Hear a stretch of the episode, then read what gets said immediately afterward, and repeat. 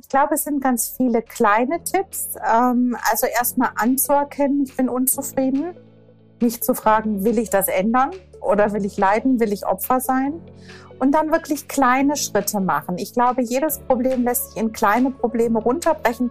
Ich kann mir gerade nicht leisten, mir einen neuen Job zu suchen. Okay, was kannst du dir denn leisten? Welche Weiterbildung kannst du schon mal machen? Welches Buch kannst du lesen? Kannst du einen Plan entwickeln etc.?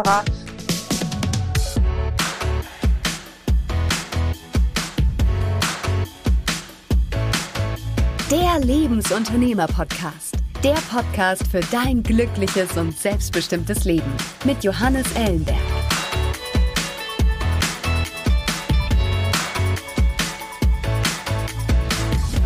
Diese Woche mit Julia Derndinger. Julia wurde in einer Unternehmerfamilie groß und sog das Unternehmertum bereits mit der Muttermilch auf. So war es nicht verwunderlich, dass sie bereits nach dem Abitur gemeinsam mit ihrer Cousine die ersten eigenen unternehmerischen Schritte wagte. Sie entschied sich dann jedoch, zunächst den akademischen Weg weiterzugehen und bekam 2001 ihr Diplom an der Handelshochschule Leipzig verliehen. Den Einstieg ins Berufsleben machte sie als Business Development Managerin bei Bertelsmann. Nach einer kurzen Station bei E gründete sie 2003 schließlich, zunächst berufsbegleitend, gemeinsam mit einem Geschäftspartner ihr erstes Unternehmen. Ihre Anteile verkaufte sie jedoch bereits wenige Jahre später und widmete sich anderen unternehmerischen Herausforderungen. Parallel zu ihrem Job als Geschäftsführerin baute sie von 2008 bis 2016 für die Entrepreneurs Organization ein Sellerreiterprogramm auf, das Unternehmen dabei hilft, die magische Grenze von 1 Million Euro Umsatz zu erreichen. Heute ist Julia Sparringspartnerin für Unternehmer und Unternehmerinnen und begleitet diese auf Augenhöhe und langfristig bei ihren strategischen und unternehmerischen Herausforderungen. Im Podcast spreche ich mit Julia über ihre spannende und vielseitige Karriere. Wir finden dabei heraus, was sie antreibt und gehen ihren Erfolgsrezepten auf den Grund. Besonders spannend im Gespräch mit Julia war für mich zu verstehen, wie sie es geschafft hat, dass sie heute in der glücklichen Position ist und sich aussuchen kann, mit wem sie zusammenarbeitet. Herausgekommen ist, wie ich finde, ein spannendes Gespräch mit einer tollen Frau und einem absoluten Role Model für Unternehmerinnen. Und jetzt viel Spaß mit Julia Derninger. Hi Julia, schön, dass du heute im Lebensunternehmer-Podcast bei mir zu Gast bist. Vielen Dank für die Einladung. Ja, Julia, ich finde, äh, das ist definitiv an der Zeit, dass wir uns beide mal unterhalten. Ich habe das eben mal in der Vorbereitung nochmal so nachrecherchiert. Wir sind jetzt schon eine ganze Weile tatsächlich auf LinkedIn connected. Privat haben wir uns zwar noch nicht getroffen, aber dein Name, der ist mir in den letzten Jahren immer wieder hochgepoppt. Immer dann, wenn es um Gründung, Unternehmertum, Startup geht. Du bist da bestens vernetzt, hast eine super spannende Karriere, super viel selber gemacht und vor allem du hilfst jungen Gründerinnen und Gründern dabei, erfolgreich zu werden in der Welt des Unternehmertums. Und das ist was, was ich ganz, ganz arg schätze. Von daher, Julia, nochmal herzlich willkommen und vielen Dank, dass du dir heute Zeit genommen hast. Sehr gerne. So, und jetzt interessiert uns natürlich wie immer in diesem Podcast, Julia, wie kommt man dazu, das zu machen, was du heute machst? Also anderen Menschen ins Unternehmertum zu verhelfen, die da erfolgreich machen. Lass uns doch mal ein bisschen verstehen, wo kommst du her? Wo, wie bist du aufgewachsen? Äh, wolltest du als kleines Mädchen immer schon genau das tun, was du jetzt machst? Oder was, was war da dein Plan? Ja, also ich glaube, ich wollte nie das werden, was ich heute mache. Das hat mich einfach gefunden. Ich, ich glaube, den Beruf gibt's ja so auch nicht. Und das hat sich einfach so ergeben. Ich wollte als Kind, glaube ich, ganz normal mal einen Job haben. Und als ich dann später studiert habe, wollte ich irgendwie Karriere machen und irgendwie mal Chef sein oder Führungskraft sein bis dann so die, ich mit der Realität in Berührung kam und auch in den ersten Jobs merkte, dass die ein oder andere Organisation vielleicht auch mit mir und meiner Art überfordert ist. Ähm, ich glaube, ich bin ein typischer Macher und ich habe auch schon immer ein unternehmerisches Denken gehabt und wollte immer das Beste für den Kunden umsetzen. Und das passte irgendwie nicht ganz so in diese Konzernkarriere. Okay. Aber lass uns, lass uns einen Schritt früher anfangen, bevor du, ja. bevor du wusstest, was ein, was, ein, was ein Konzern ist. Nimm uns mal ein bisschen mit, wie bist du aufgewachsen? Wo kommst du da, ja. wo kommst du genau her? Wie waren so deine ersten also, Schritte? Vielleicht das prägendste in Bezug auf meine heutige Karriere ist, dass meine Eltern auch Unternehmer waren oder sind äh, und einen der ersten Baumärkte in Deutschland gegründet haben. Also wir hatten ein Familienunternehmen, was früher eine Holzhandlung war. Und mein Vater hatte immer die Vision, wer Holz kauft, braucht ja auch Nägel und Farben. Und so hatte er sich dieses erste Do-it-yourself-Konzept ausgedacht. Und wir haben tatsächlich auf diesem Baumarkt gewohnt. Im zweiten Stock hatten wir eine Wohnung. Und da das im Industriegebiet war, gab es da auch keine anderen Kinder. Und wir konnten also entweder in der Türenausstellung spielen oder mit den Styroporplatten. Ähm, und ich würde sagen, das hat mich doch sehr früh geprägt, weil meine Eltern dadurch einerseits immer verfügbar waren, nicht nur zum Mittagessen hochkamen, sondern auch irgendwie fünf Schritte entfernt waren, weil wir aber auch von vornherein so die Themen des Unternehmerlebens mitbekommen haben. Das haben meine Eltern also beide vorgelebt. Und ja, das war für mich immer selbstverständlich. Insofern auch nie eine bewusste Entscheidung, Unternehmer zu werden. Ich würde sagen, das ist einfach so passiert, hatte aber jetzt auch nicht so die abschreckende Wirkung, wie das vielleicht für Menschen ist, die keinen kennen, der selbstständig ist oder Unternehmer. Mhm. Okay, das heißt, äh, in der Unternehmerfamilie groß geworden äh, und dann aber trotzdem ähm, nicht im Familienunternehmerleben eingestiegen oder? Wenn ich das richtig genau. recherchiert habe. Ich bin nicht im Familienunternehmen eingestiegen, meine beiden Geschwister schon. Mein Bruder, ja. obwohl er eigentlich Theaterregisseur ist, hat er sich dann irgendwann für das Familienunternehmen entschieden und meine Schwester hat im Einzelhandel gelernt und ist dann ins Familienunternehmen gegangen. Und mir war das immer ein bisschen zu eng. Also ich fand das immer ganz gut, wenn so 200 Kilometer zwischen mir und meiner Familie lagen. Äh, ich schätze die alle sehr, aber jetzt so, ach, ja, also äh, zusammenarbeiten hätte nicht sein müssen. Okay, okay. Das heißt, dir war dann schnell klar, du musst irgendwie weg, dein eigenes Ding machen. Äh, wie bist du weggekommen? Was war deine erste äh, Station äh, ja, nach also dem Elternhaus? Weg von zu Hause. Ähm, ich habe einen ganz tollen Onkel, der mir auch so mit den ersten Praktika geholfen hatte. Und wir müssen mal realisieren, also ich habe Abitur gemacht 1995 und der hat mir mitgegeben, Kind, wenn du was für deine Zukunft tun willst, dann brauchst du zwei Dinge. Du musst Englisch können und du musst mit Computern umgehen können. Und mhm ach, ich war auf so einer Gesamtschule und Sprache war ich sicher nicht sehr talentiert. Und wie ich denn so bin, Macher, habe ich mir dann innerhalb von acht Wochen einen Auslandsaufenthalt in den USA organisiert, was auch nicht so einfach war, so rudimentär meine Kenntnisse waren. Und dort habe ich dann halt auch so einen Computerkurs gemacht. Das war zwar nur Maschine schreiben, aber da hatte ich auch das erste Mal, glaube ich, eine E-Mail-Adresse. Und ich würde sagen, das hat mich doch sehr gut aufs Leben vorbereitet, dass ich heute immer noch blind tippen kann, während andere im Zehnfinger-Suchsystem schreiben. Und so hatte ich eine ganz tolle Zeit in Texas und habe Englisch gelernt und Computer. Cool. Und es war nach dem Abi, hast du gesagt? Genau, oder? das war ja, nach dem Abi nach dem Abi. lokalen College. Ja. Ja, das heißt so 5 in 5 96 äh, wahrscheinlich. Mhm. Und man muss ja sagen, du sagst es so, ne?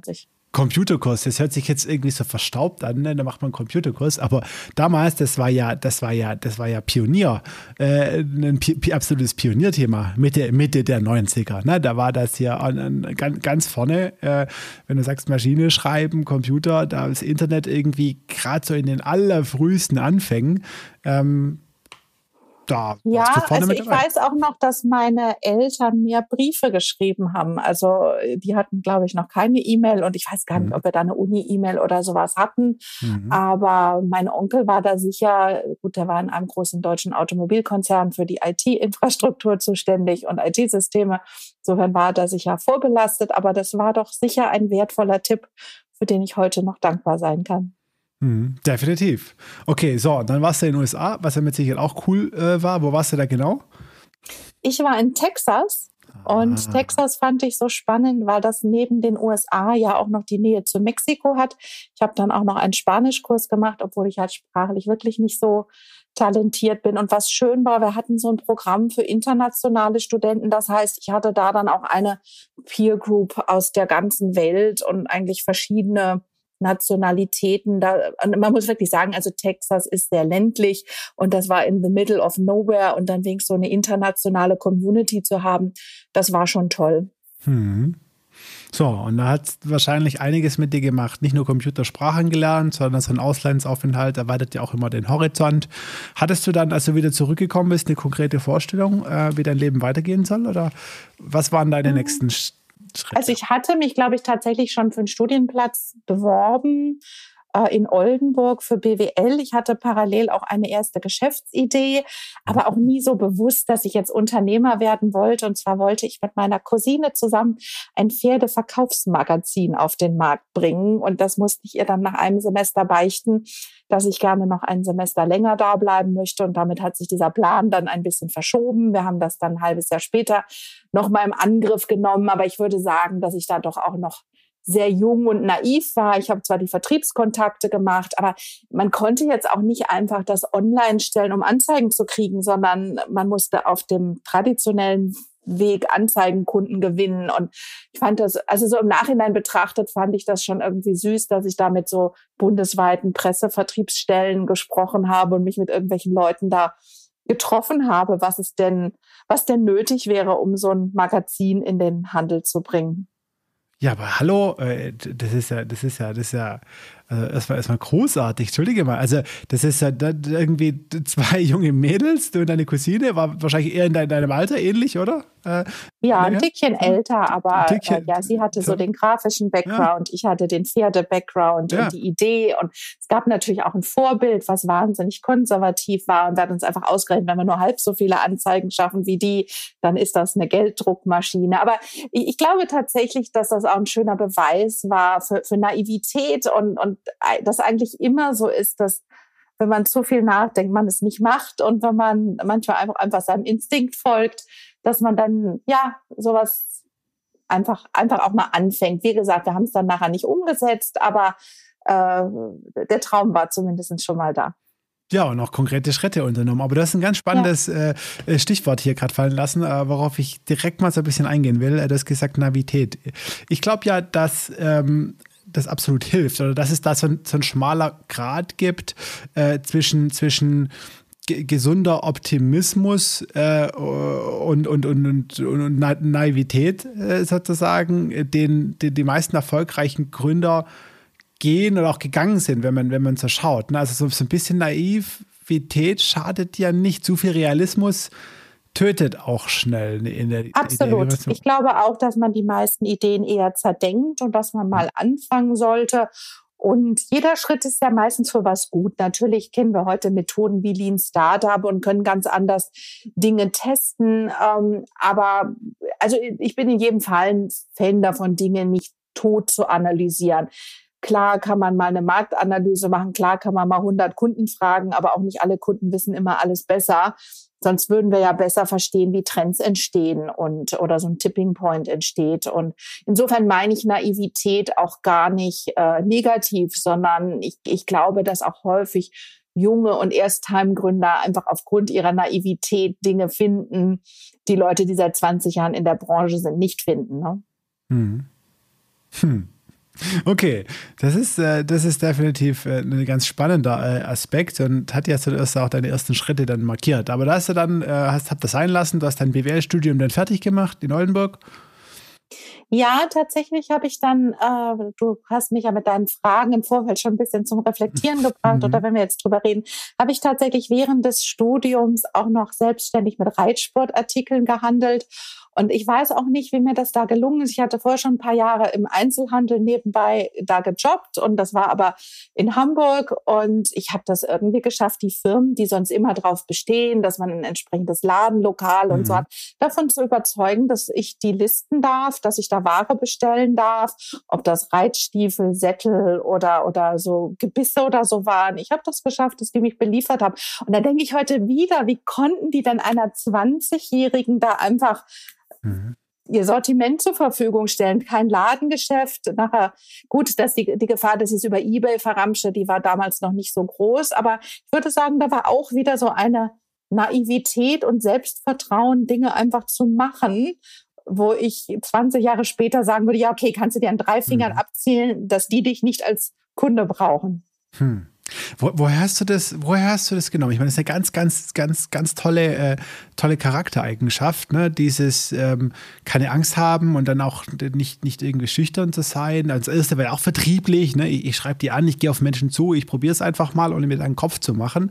Ähm, und dann mit Sicherheit auch irgendwo in Kombination mit so einer gewinnenden Art. Wo, woher, woher, woher kommt es? Was, was meinst du? Ist das Erziehung? Ist das angeboren? Sind das Erfahrungen, die du gemacht hast? Also ich glaube, am besten tue ich mich wirklich mit dem, äh, mit dem Wort Naivität, äh, ist nicht zu viel drüber nachgedacht zu haben, weil das, äh, das jetzt irgendwie so im Nachhinein als bewusst zu verkaufen, ich habe ähm, sehr früh Verantwortung übernommen. Ich habe äh, mit 15, 16 so, also ich war, habe geritten. Meine Eltern haben nicht geritten, die konnten auch mit Pferden nichts anfangen und über diese Verantwortung für das große Tier, was ja äh, mhm. Futter braucht, was Pflege braucht, habe ich früh Verantwortung übernommen. Und ich habe dann, ich bin dann irgendwie Jugendwart im Reitverein geworden und dann habe ich halt immer Leuten gesagt, wie ich was besser machen würde. Also eigentlich schon, wie ich das heute mache. Ich sage Leuten, wie sie was besser machen sollen. Und dann war ich irgendwie mit 16, äh, war ich auf einmal Turnierwart in einem noch neu gegründeten Verein. Die hatten noch nie ein Turnier gemacht. Und als ich 17 war, habe ich da so eine Pferdeleistungsschau organisiert, wo immerhin 100 Pferde teilgenommen haben und es Preisrichter gab und vielleicht so 20, 30.000 D-Mark Budget. Und ich denke nach dann immer, wie konnten die denn einem 17-jährigen Mädchen, was nicht mal das Konto vollmacht haben konnte, so ein Event organisieren lassen? Hm.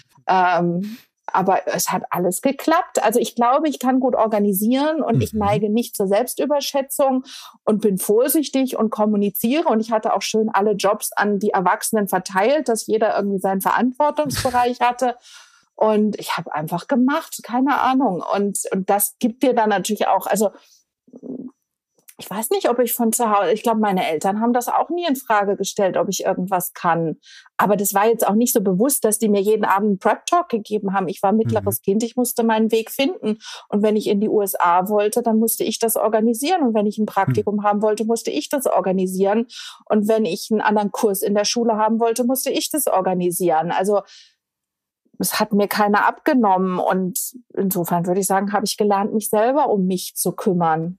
Mhm. Das heißt, vielleicht so eine Mischung, also ich meine, ne, wie du selber sagst, ist irgendwie so retroperspektiv dann irgendwie zu analysieren, ist natürlich immer, äh, immer so eine, ähm, so eine Nummer, aber ja, könnte, könnte in dem Szenario ja durchaus dann so eine Mischung gewesen sein aus, ähm, auf, wie du sagst, auf dich alleine gestellt zu sein, ja, und es halt dann tun zu müssen, wenn du es ge getan haben willst, weil deine Eltern mit Sicherheit auch sehr eingespannt waren äh, im, im Unter Unternehmen äh, und auf der anderen Seite halt aber auch gleichzeitig deine Eltern als Vorbild äh, gehabt zu haben, äh, dass sie halt auch machen, Macher sind. Also genau, ich glaube, meine Eltern haben mich schon nach jedem Maße unterstützt und uns jeden Tag in Reitstall mhm. gefahren. Meine Mutter hat mich zu einem Computerseminar Für Pferdeturniere gefahren mhm. mit noch so einem Desktop-PC irgendwie quer durch Schleswig-Holstein. Also sie hat mich wahnsinnig unterstützt, beide, aber sie konnten bei den eigentlichen Sachen natürlich inhaltlich nicht mitreden, weil sie auch nicht wissen, wie man Reitturnier organisiert. Und wie gesagt, das war Pre-Computer. Ich weiß nicht, ob ich mir dann auf Karo-Papier eine Liste gemacht habe oder, oder in Excel, ja, in Excel gab es noch keine. Ich glaube, es gab ausgedruckte Teilnehmerlisten, die einem aus Hannover oder wo auch immer der Dachverband sitzt, geschickt wurden. Und die wurden dann Wahnsinn. ausgedruckt. Wahnsinn. Und das ist aber auch was, ähm, wovon ich immer noch profitiere. Ich habe halt auch ein Praktikum gemacht in einer sehr kleinen Firma und da haben wir uns einen Rechner geteilt und dann war die Chefin eine Zeit lang im Ausland und ich musste alles so organisieren, dass ich sowohl Kundenauskunft geben konnte, als auch, dass die Unterlagen zum Steuerberater gehen konnten. Und mir hat keiner gesagt, wie das geht. Ähm, aber dadurch, dass ich diese Prozesse mir überlegen musste, ja. brauche ich noch eine Kopie oder irgendwas, habe ich verstanden, welche Abläufe gibt es heute.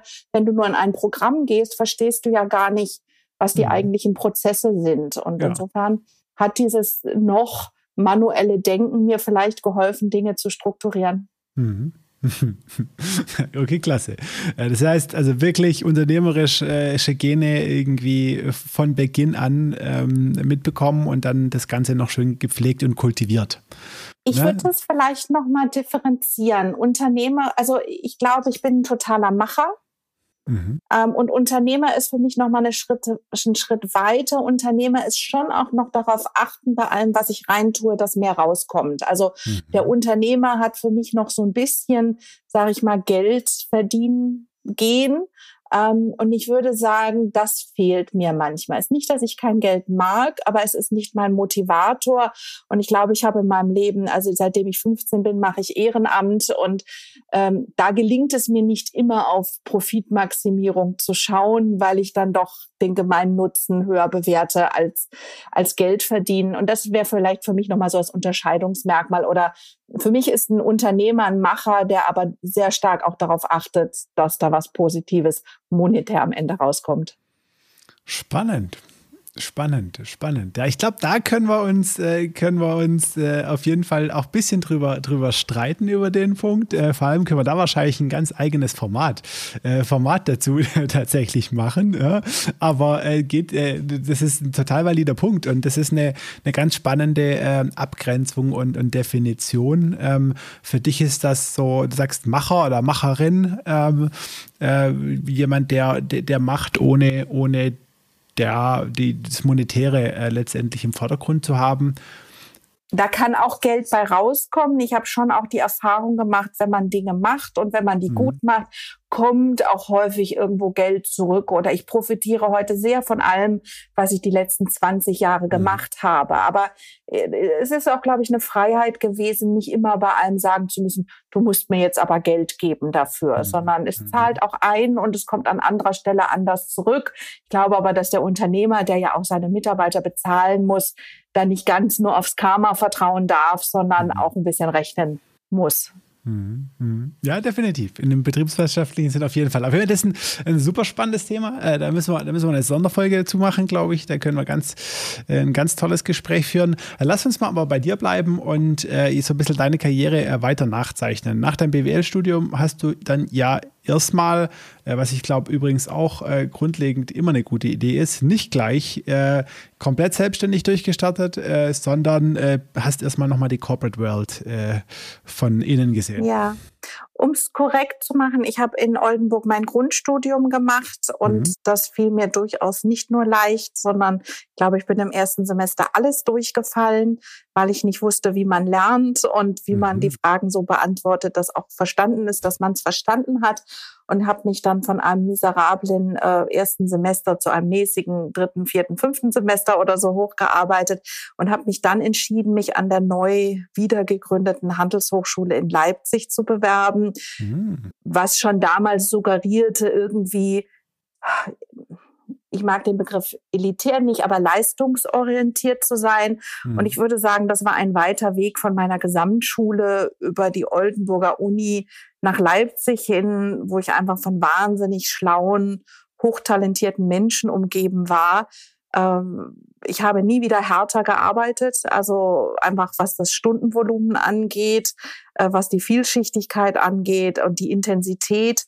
Das kann mit jeder Gründung mithalten. Und ich bin aber total dankbar, weil ich so früh an dieser Uni war und die Menschen, die damals da waren, viele sind Unternehmer geworden, weil sie einen besonderen Pioniergeist hatten, an eine Uni zu gehen, die noch keine Absolventen hatte ähm, Leipzig ist eine wahnsinnig schöne Stadt, die sehr unternehmerisch ist, sehr geschlossen ist. Und ich fand es immer schön, dass es keine reiche Leute-Uni ist, sondern mhm. man konnte auch mit einem sehr normalen Budget da im Studentenwohnheim wohnen und hat trotzdem eine sehr fokussierte, hoch, hochwertige Ausbildung bekommen. Und mhm. nur dank dieser Ausbildung habe ich es dann auch geschafft, meinen Job-Einstieg bei Bertelsmann in einem Konzern ähm, im, in, in der Konzernentwicklung zu, zu bekommen, wo normal nur Promovierte oder MBAler anfingen. Also das war damals zu Zeiten von Thomas Mittelhoff. Da waren 100 High Potentials in allen möglichen Stationen. Auf de, das war mhm. so AOL und, und, und irgendwas Zeiten. Alle wollten die Welt erobern. Viele gingen in die Beratung und ins Investmentbanking. Und wer in Konzern ging, ging zu sowas modern wie Bertelsmann. Ähm, was sich ja dann irgendwann nicht so weiter fortgesetzt hat, aber sicher damals eine spannende äh, Zeit war. Definitiv, also definitiv. Also Bertelsmann ist definitiv, wenn man jetzt schon schaut, ne, also wer da aktuell auch so ein bisschen die deutsche Gründerszene äh, sich anschaut, ne, und wer da irgendwo äh, Wurzeln irgendwo in der Bertelsmann-Welt hat, äh, sind es durchaus einige, ja. Genau, das, und, und das ist auch das Interessante, dass eigentlich die Leute, die damals da waren, sich alle auch irgendwie gut weiterentwickelt haben, heute in spannenden Positionen sind. Ähm, ich glaube, für den Konzern hat sich das alles nicht ganz so gut entwickelt oder er ist auch in einem ähm, Umdenkprozess. Ähm, aber es war total spannend, weil ich war damals schon für New Businesses, also irgendwie Internet, äh, also E-Commerce und Buchclubs zuständig. Buchclub eigentlich als aussterbendes Geschäftsmodell, was ja total spannend ist, weil damals Subscription-Abo-Modelle als negativ empfunden wurden. Jetzt sind wir in einer Phase, wo jeder wieder Subscription eingeht bei Spotify, Netflix, Amazon und Co. Und ähm, da ist es Bertelsmann halt nicht gelungen, das positiv ins neue mhm. Jahrtausend zu transferieren. Mhm. Du hast dann aber auch relativ schnell gemerkt, äh, dass das nicht deine Endstation ist oder die, die Corporate-Welt nicht. Na, wie vorhin schon kurz gesagt, ähm, also A gab es natürlich einen Paradigmenwechsel durch das Ausscheiden vom Thomas Mittelhoff, der all diese mhm. jungen High Potentials geholt hatte. Und es war dann irgendwie wieder Back to Basics zu Güterlo Gütersloh. Und da ist dieser Konzern einfach doch sehr klassisch und konservativ in Gütersloh verhaftet, was ich mhm. ganz gut fand. Mir hat Güter Gütersloh auch gefallen. Und ich glaube tatsächlich, dass ich mit meiner unternehmerischen Denke da an viele Widerstände gekommen bin. Und ich wollte ja immer was für die Buchclub-Kunden machen, habe überlegt, mhm. wie können wir das Abo-Modell weiterentwickeln. Aber irgendwie war das nicht das, was andere hören wollten. Und mit meiner sehr direkten Art bin ich, glaube ich, vielen Menschen auf die Füße getreten. Auch wieder, würde ich sagen, nicht aus Böswilligkeit, sondern aus Naivität. Ähm, ich habe dann ein Projekt zum Thema Kundenbindung, Loyalitätsprogramme gemacht und äh, habe da dann auch irgendwie so einen Anknüpfungspunkt bei meinem nächsten Konzern, nämlich bei E Plus gefunden. Ähm, Mobilfunk war noch relativ neu, das heißt, alles tickte nur danach, neue Mobilfunkkarten zu verkaufen. Mhm. Und ich kam eigentlich so für das B2B-Geschäft, um Kundenbindung zu betreiben. Und auch mit dem Thema habe ich in der Firma nicht nur offene Türen eingerannt, weil ein Vertrieb natürlich nach Neukarten incentiviert wird. Und dann kommt da so eine Frau aus dem Marketing und sagt, was wäre denn, wenn wir die 3000 Karten, die wir verkauft haben, nach 18 Monaten nochmal verlängern? Da sagt mhm. der Vertriebler natürlich, warum soll ich das? Kriege ich ja nichts für. Und ähm, so saß ich eigentlich immer beim Vertriebsleiter und beim äh, äh Konzernvorstand und sagte, okay, ich könnte jetzt hier 3000 Karten verlängern, dafür brauche ich aber 200.000 Euro Budget für neue Endgeräte und für Prämie und für irgendwas. Und das sprengt natürlich den Rahmen, was ein äh, kleiner Marketingmanager entscheiden kann. Und da gibt's auch keine Regeln für, weil die, die Einzelvorfälle halt so besonders sind und ja, und wieder war das eigentlich so, dass ich eigentlich fünf Ebenen zwischen mir und dem Vorstand hatte, aber aufgrund dieser Thematik immer wieder mhm. äh, für Aufsehen geregt habe und, äh, und auch da sehr unternehmerisch gedacht hatte. Wir hatten zum Beispiel einen Kunden, eine der führenden weltweiten Unternehmensberatungen, und die hatten politisch entschieden, zu kündigen. Und da habe ich gesagt, ich lasse doch nicht hier tausend Top-Entscheider einfach zur Telekom wechseln und habe beim Vorstand bei uns durchgesetzt, dass wir jedem ein Angebot machen. Er kann unseren Vertrag einfach kostenlos weiterbehalten mhm. und kann auch kostenlos mit seiner Frau telefonieren. Mhm. Und dann haben wir quasi ein Kampfangebot gemacht. Das war noch bevor du kostenlos in irgendwelchen mhm. Netzen ja. telefonieren ja. konntest. Und wir haben das immerhin geschafft, das weiß ich nicht, äh, ein Drittel oder, oder so, den einfach behalten haben und noch heute mit dieser Nummer telefonieren, weil ich immer dachte, wer, wer hm. heute bei einer Unternehmensberatung mit drei Buchstaben ist und in vier Jahren selber irgendwo vorstand, der soll doch unsere Nummer in der Tasche haben. Und ähm, ja, aber das habe ich nie verstanden, dass wenn man solche Ideen hat, man vielleicht auch vier Ebenen dazwischen auf die Füße tritt. Hm. Und wieder würde ich sagen Naivität. Das, mhm. Bevor wir gesprochen haben, würde ich jetzt nicht sagen, dass das mein zweiter Vorname ist, aber äh, wenn wir jetzt so reden, mhm. passt das. Es ist nicht Böswilligkeit, sondern wirklich Naivität, weil wir wollen doch alle das Beste für den Kunden, oder? Mhm. oder? Und es geht doch einfach, okay. nee, klar, also das ist, und das dann einfach anzupacken, zu machen, zu tun und da nicht, ja, irgendwas sich da auch nicht ja, diese. Nicht die Butter vom Brot nehmen lassen. Ich glaube, das ist der nächste Schritt. Erst bin ich naiv und wenn ich dann überzeugt bin, dann lasse ich mir auch nicht die Butter vom Brot nehmen.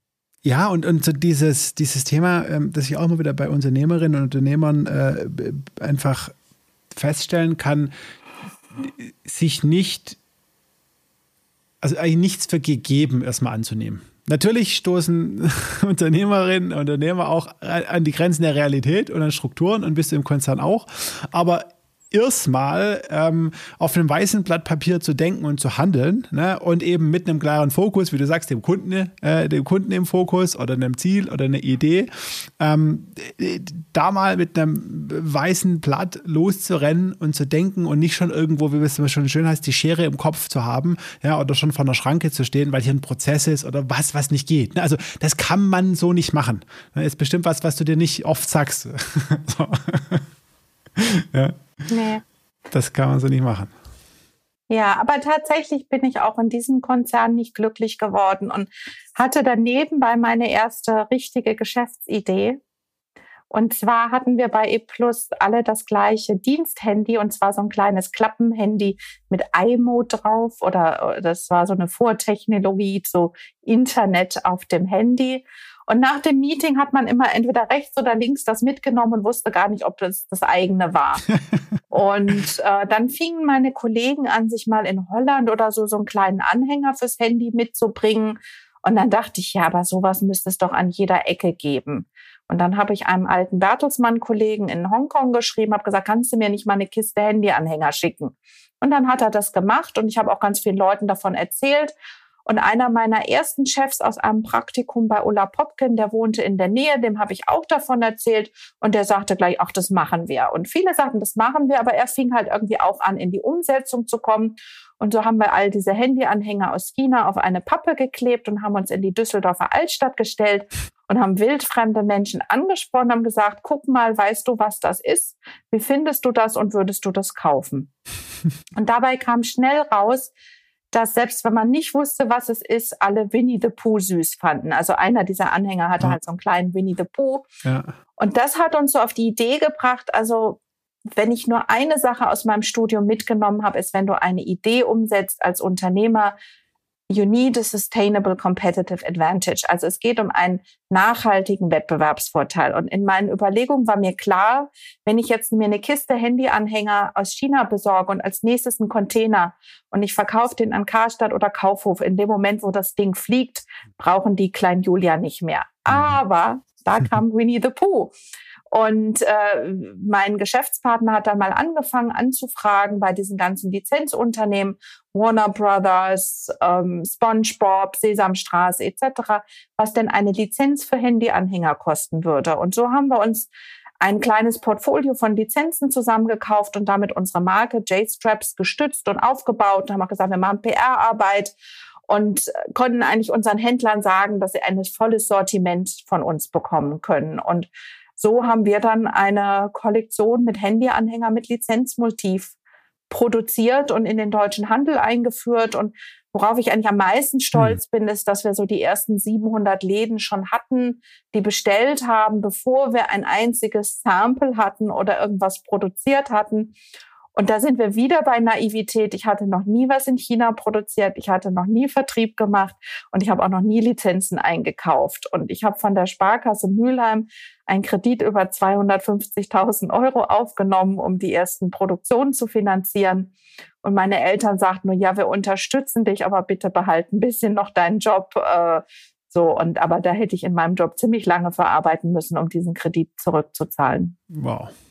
Wow, das ist ja aber auch äh, so von, von, von 0 auf 100 sozusagen eine Viertelmillion, äh, eine Viertelmillion Kredit. Ähm. Während ich Vollzeit bei E Plus zehn Stunden am Tag gearbeitet habe und deren B2B-Kundenbindungsstrategie gemacht habe. Ne? Also abends habe ich dann den Businessplan geschrieben und Lieferanten in China gesourced. Das war jetzt noch nicht so mit Alibaba.com und ich bestelle da was, sondern wir mussten ja auch Formen bauen. Ja. Wir mussten Muster bauen, die mussten vom Lizenznehmer in Geber in den USA abgenommen werden. Ähm, was total süß war, alle meine Kollegen unterstützten mich irgendwie, weil die total heiß auf das Produkt waren. Jeder wollte mitreden, jeder wollte mitdenken. Ähm, ja, und, und das habe ich mir natürlich auch offiziell genehmigen lassen. Das ist jetzt nichts, was du noch so mhm. unterm Teppich kehren mhm. kannst. Es hatte ja mit meinem direkten Business nichts zu tun. Aber irgendwann hat natürlich auch ihr Plus diese Ware gekauft und schon unten im Laden hängen gehabt, während ich oben noch an meinem Schreibtisch saß. Und äh, es war natürlich sehr wichtig, das auch immer bewusst voneinander zu trennen. Also ich kann da nicht tagsüber irgendwelche Vertriebscalls mhm. machen, sondern das musste ich dann schon an meinen freien Tagen oder am Wochenende machen. Hm. Ja, Wahnsinn, du. Aber da, da kam ja dann nochmal eine andere Komponente dazu, ne? Also neben dieser Naivität, wie du, wie du sagst, ich würde es vielleicht auch hemsärmliche Machermentalität äh, nennen, ähm, plötzlich dieses Strategische, wo du gesagt hast, okay, äh, Moment, machen schön und gut, aber äh, hm, ich brauche einen unfair advantage, wie du es gesagt hast, also einfach einen, einen, einen Wettbewerbsvorteil, äh, den also unfair habe ich nicht gesagt, nachhaltig okay. Ja, also unfair, äh, also nicht unfair, sondern einen, einen, ja, einen nachhaltigen und einer, der halt ja. letztendlich, ähm, letztendlich der Konkurrenz äh, überlegen ist oder letzten Wettbewerbsvorteil. Mhm. So. Ähm, und, und das ist jetzt ja, das ist ja eine, eine andere Seite. Ne? Das ist nicht einfach machen, äh, nicht naiv, sondern das ist ja wirklich überlegt, äh, strategisch vorgehen und dann irgendwo hier Lizenzgeschäft. Äh, das Woher hast du die Kompetenz? Ist das dann, hast du es in Leipzig an der HL gelernt oder, oder kam es über den Job? Also strategisch hätte ich das jetzt noch nicht genannt, aber äh, wie gesagt, mit diesem Wettbewerbsvorteil, das habe ich in Leipzig gelernt und ähm, klar, also ich würde das noch unter gesunden Menschenverstand verbuchen, einfach so mal bis zur nächsten Ecke zu denken, Okay. Ja, und das frage ich auch meine Kunden häufig. Was kannst du besser, wenn ich mit einer Million auf dem Bankkonto das jetzt sofort kopieren kann? Also wenn ich jetzt deinen Wettbewerber zu deinem Podcast mache und ich kann das genauso gut wie du, dann hat er kein Alleinstellungsmerkmal. Aber wenn du das schaffst mit deiner Historie und Erfahrung und, und deiner Art und Weise, dem deinen Stempel aufzudrücken, dann hast du einen Wettbewerbsvorteil. Also ja, also strategisch ist mir dafür schon fast zu hoch gegriffen, aber äh, klar macht das mal drüber Sinn, über Wettbewerb nachzudenken. Es gibt immer einen, der mehr Geld hat. Und mhm. wir hatten auch damals schon Wettbewerber, die ein teureres Produkt ohne Lizenz auf den Markt gebracht haben. Und die haben halt diese Reichweite in den Einzelhandel nicht geschafft. Und da mhm. hatte ich halt auch einen Geschäftspartner, der zehn Jahre älter war, der auch ein paar Handelskontakte hatte. Ich hatte ein paar Telekommunikationskontakte und am Ende war das auch einfach Cold Calling. Mhm. Und den Typen von O2, den habe ich zwei Jahre lang angerufen. Und nach zwei Jahren kam er auf die CeBIT und sagte, Frau Derndinger, Sie gehen mir jetzt seit zwei Jahren auf den Keks und meinem Distributeur auch wir kaufen jetzt was. ja, genau. Aber lassen Sie uns danach bitte mindestens ein Jahr in Ruhe. Nein, ich meine, sein Job ist es ja, Zubehör einzukaufen. Ja. Also kann er es ja. auch von mir kaufen. Ja. Also das ist ja im B2B leichter, weil man ein professionelles Gegenüber hat. Wenn man jetzt privat jemanden anruft und ihm was verkaufen will, grenzt das für mich an Belästigung. Aber so im B2B-Kontext habe ich ja ein, ich habe ja ein Produkt gehabt, was bunt ist, was Leute in Laden lockt und das gleiche galt für Mediamarkt und Saturn. Die verdienen ihr Geld mit schwarzen Kabeln, die 10 mhm. Euro kosten und im Einkauf ein.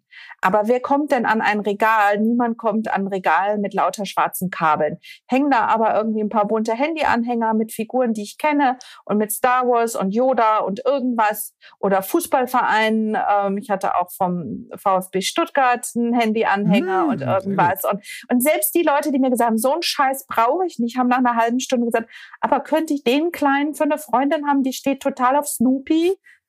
So, und, äh, und insofern hatte ich ein Differenzierungsmerkmal. Und auch die Distributeure haben das gemerkt. Also was ich vorher unterschätzt hatte, ist, du kommst eigentlich nicht in diesen klassischen Retail wie Mediamarkt und Saturn mhm. in einer Direktbelieferung. Die arbeiten fast ausschließlich mit Distributeuren zusammen, die auch eine Regalpflege machen, die auch ein Warenrisiko übernehmen, was ich mir gar nicht leisten konnte. Das heißt, ich musste eigentlich Vertrieb an zwei Leute machen und die Distributeure wollen dich natürlich bei jeder Gelegenheit wieder auslisten und irgendein eigenes Billigprodukt mhm. dafür hinhängen. Und nur die Lizenzen haben mir geholfen, da dominant im Markt zu bleiben, sogar so weit, dass irgendwann ein einmal Mediamarkt sagt oder Saturn sagte, entweder ihr führt hier die Trendwerkprodukte oder wir listen euch komplett aus und das für einen Distributeur, der 50 Prozent seines Umsatzes mit dieser Kette macht. Also äh, das ist manchmal, ja, das ist so, so David gegen Goliath, ähm, aber wir haben halt klein, fein etwas besser gemacht und wir haben uns auch immer als Partner unserer Kunden verstanden mhm. und gemeinsam versucht, gute Dinge zu entwickeln. Mhm. Also das hört sich jetzt aber so äh, gar nicht nicht nach äh, Unternehmer nach deiner Definition vorher an. Also nur machen, ohne, ohne, ohne dabei irgendwie wirtschaftlichen Output zu generieren. Das muss ja irgendwo auch Spaß gemacht haben dann. Ja, wir haben damit schon Geld verdient und solche China-Produkte haben natürlich eine gute Marge. Aber jeder, der schon mal ein wachsendes E-Commerce-Unternehmen gehabt hat, weiß auch, dass er eigentlich immer wieder Inventory finanzieren muss. Wir mussten bei den Lizenzen und auch meiner eigenen Produktion immer gewisse Stückzahlen abnehmen und und ja, da baust du schon Inventory auf und gerade wenn es dann Lizenzprodukte zu einem Film sind, ist es dann irgendwann auch totes Kapital. Also ich glaube, ich hatte so nach drei oder vier Jahren das Gefühl, jetzt habe ich mal Geld verdient und jetzt kaufen wir uns jeder mal für fünf oder zehntausend Euro Büromöbel. Also während wir vorher halt an irgendeinem, weiß ich nicht, gebrauchten Tisch saßen, äh, hat das schon vier Jahre gedauert, bis halt irgendwie zwei, drei x Millionen Umsatz gemacht hat, dass man das Gefühl hatte, jetzt können wir da auch mal was rausnehmen. Wir haben uns nach ein, zwei Jahren natürlich ein kleines Gehalt gezahlt, aber ich habe mir in all den Jahren nie mehr als 5000 Euro gezahlt, was ich so brauchte, für meine Miete zu bezahlen, mhm. etc.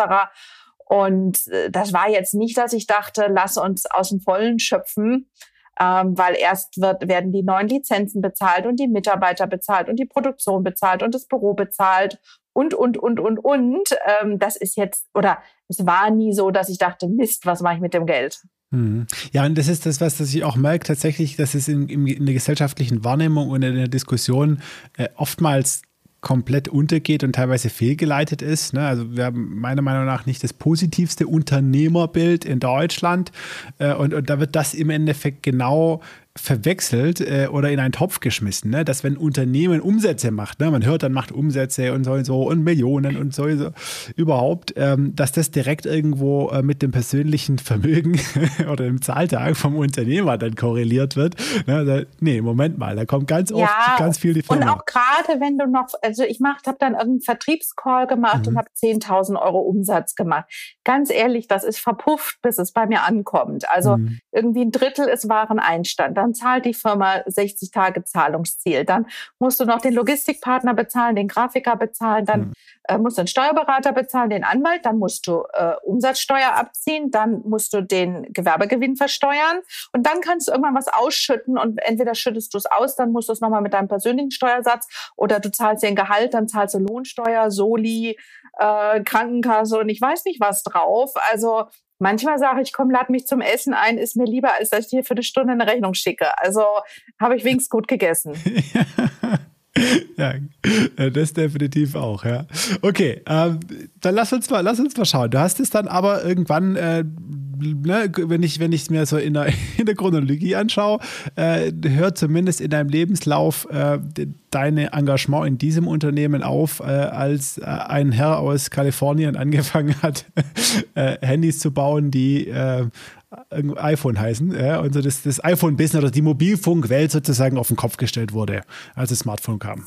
Mm, also fairerweise muss man sagen, das Unternehmen ging noch weiter und hat dann nachher nach äh, Handyanhängern auch Handysocken hergestellt, Lanyards und mhm. allgemein Mobilfunk und Laptop-Zubehör.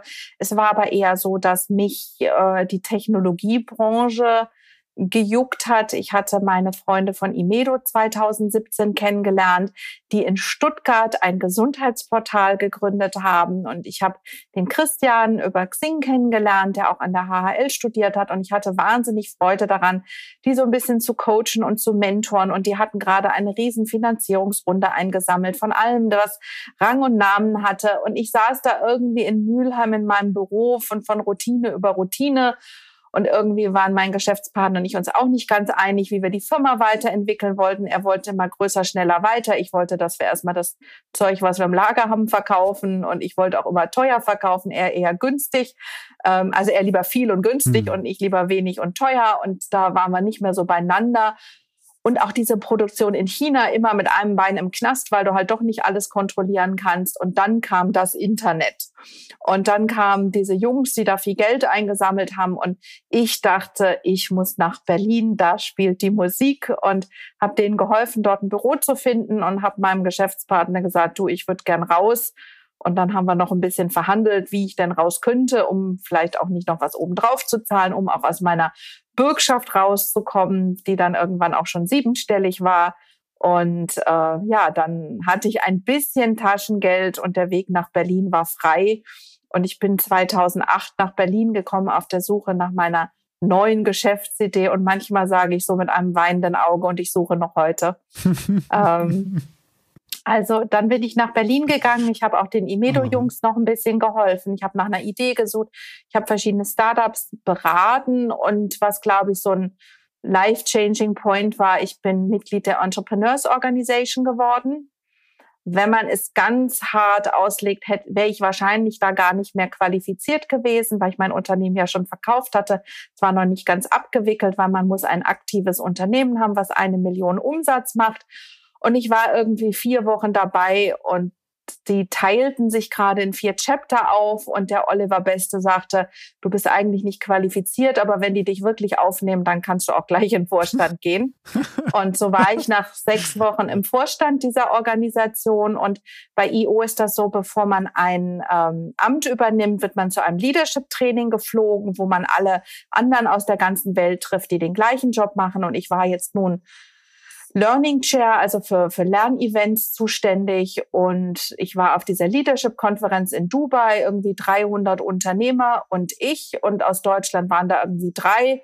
Und die kannte ich nicht und kaum einer sprach mit mir und irgendwas. Aber ich hörte, dass sie vorhaben, ein Accelerator-Programm zu machen. Und ich fragte, was ist das denn? Und sagte, ach, vielleicht könnte ich ja helfen. Ich habe ja jetzt Zeit.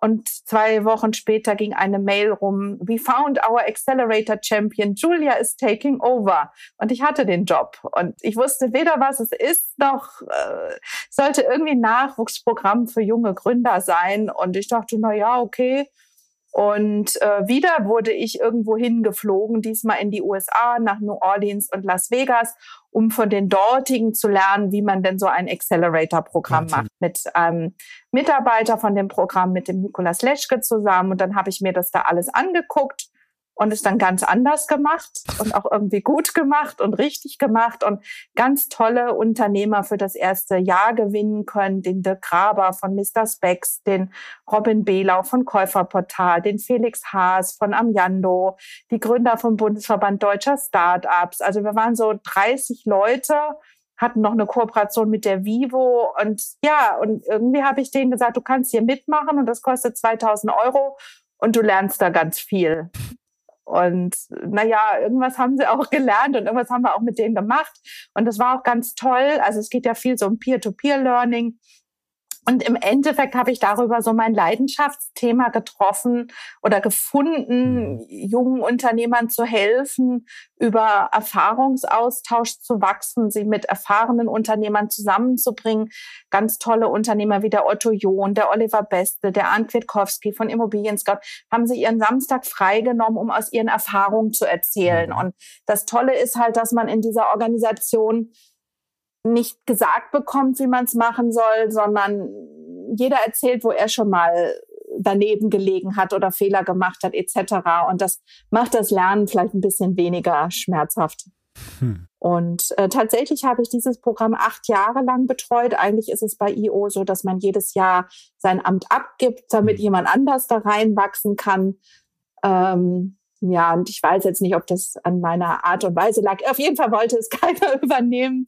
Keiner wollte es mir wegnehmen. Es wollte aber auch keiner für ganz Deutschland und nachher auch die Schweiz verantworten, weil das doch hunderte Stunden Arbeit im Jahr waren. Und wir haben vier Learning Events in ganz Deutschland gemacht. Wir haben auch in Stuttgart mal eins im Mercedes-Benz Museum gemacht. Und das waren immer drei Tage. Und dann gibt es lokale Peer Groups, die mussten organisiert werden. Die brauchten einen Coach und, und, und, und, und. Also, ähm, es mussten Auswahlgespräche geführt werden. Nach vier Jahren war ich so weit, dass ich dann in den einzelnen Städten Co-Chairs gekriegt habe. Ähm, und als ich nach acht Jahren das Amt abgegeben habe, haben wir das Programm eigentlich in verschiedene Programme geteilt. Und dann ist jedes einzelne nochmal so groß geworden wie vorher das Deutschlandprogramm. Und ich glaube, inzwischen sind bestimmt tausend deutsche Unternehmer da durchgegangen mit hunderten Mitarbeitern. Und ich würde sagen, das ist das, wo ich so den größten Impact, die größte Freude hatte und keinen Euro Geld mit verdient habe. Wahnsinn, Wahnsinn. Ja, also ich meine, das, äh, das, hört sich, das hört sich wirklich super an. Man muss ja nur irgendwie ja, dir, dir zuschauen oder zuhören beim, beim Sprechen. Ähm, und dann merkt man sehr schnell, äh, wie viel Herz äh, da dran hängt und was das, was das für dich bedeutet hat, äh, da diese, diese Station. Und ich kann das, äh, ich kann das definitiv. Ähm, nachvollziehen. Auf der einen Seite, weil ich, mm, sag ich mal, aus einem ähnlichen Beritt komme, aber auf der anderen Seite, weil ich ganz arg viel Feedback wirklich zu EO und äh, dem EO Accelerator ähm, schon bekommen habe. Ja, einfach viele Menschen, viele Unternehmer, Freunde, Freundinnen kenne, die da äh, in, in einem Chapter waren. Also der Felix Eiser zum Beispiel, der dann, ja, ich glaube, ne, einer dieser Coaches war, der dann, äh, oder Stuttgart ein, ein lokales Chapter damit mit, äh, mit übernommen hat, oder? Das kannst du gleich nochmal genauer, genauer erzählen. Aber es ist klasse. Also von IO und dem Programm schwärmen wirklich sehr, sehr viele Menschen und ich denke, da ist dir was ganz Tolles gelungen. Ja, Felix und ich haben eine ganz besondere Geschichte, als ich damals noch äh, bei Imedo dann auch war, wo ich später als Geschäftsführerin eingestiegen bin und den Accelerator gemacht habe, habe ich ihn interviewt als mhm. Teilnehmer für den Accelerator und er erfüllte leider noch nicht die Kriterien. Und ich war heiß darauf, dass er mitmacht, weil er ein schlaues Kerlchen ist. Er war heiß darauf mitzumachen. Und nach einem Dreiviertelstunde Interview musste ich ihm sagen, sorry, das wird jetzt leider nichts mit uns. Und er hat mir später mal verraten, dass er auflegt und sagte, was für eine blöde Zicke. was fällt dir eigentlich ein? Ja. Und äh, dann hat er aber gesagt, shit, jetzt erst recht, jetzt ja. will ich's wissen. Hat innerhalb von drei Monaten den Umsatz erreicht und rief mich wieder an und ich habe ihn natürlich gerne und außer der Reihe nachträglich noch aufgenommen und in eine ganz tolle Accountability Group gepackt, mit der er heute zehn Jahre später sich immer noch mehrfach im Jahr trifft, um sich als Unternehmer auszutauschen. Ja, ja, ja, nee, Wahnsinn. Ne? Da war ja dann gerade ja. mit Regio-Helden in der, in der Gründungsphase sozusagen. Genau. Dann, ne? Also.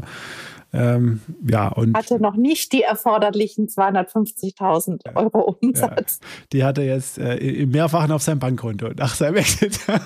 also ja. von daher, äh, ja, Wahnsinn, was dann auch da passieren kann. Ne? Und da ist mit Sicherheit nicht, das kann man wahrscheinlich nicht alles dem EO Accelerator zuschreiben, was dann da mit Regio hält und dem Felix passiert ist, aber mit Sicherheit äh, eine ganze Ecke. Und wenn man Felix ähm, sprechen hört ähm, über EO und äh, ja, wie er da evangelisiert äh, und auch bei mir schon mehrfach irgendwie zu dem Thema aufgeschlagen ist, da weiß man, ja, ähm, ja, das ist echt eine gute Sache. Und wenn das halt ein, ein Unternehmer, der dann jetzt inzwischen der Millionen-Exit äh, hinter sich hat, immer noch äh, vor sich herträgt, dann muss da wirklich was dran sein.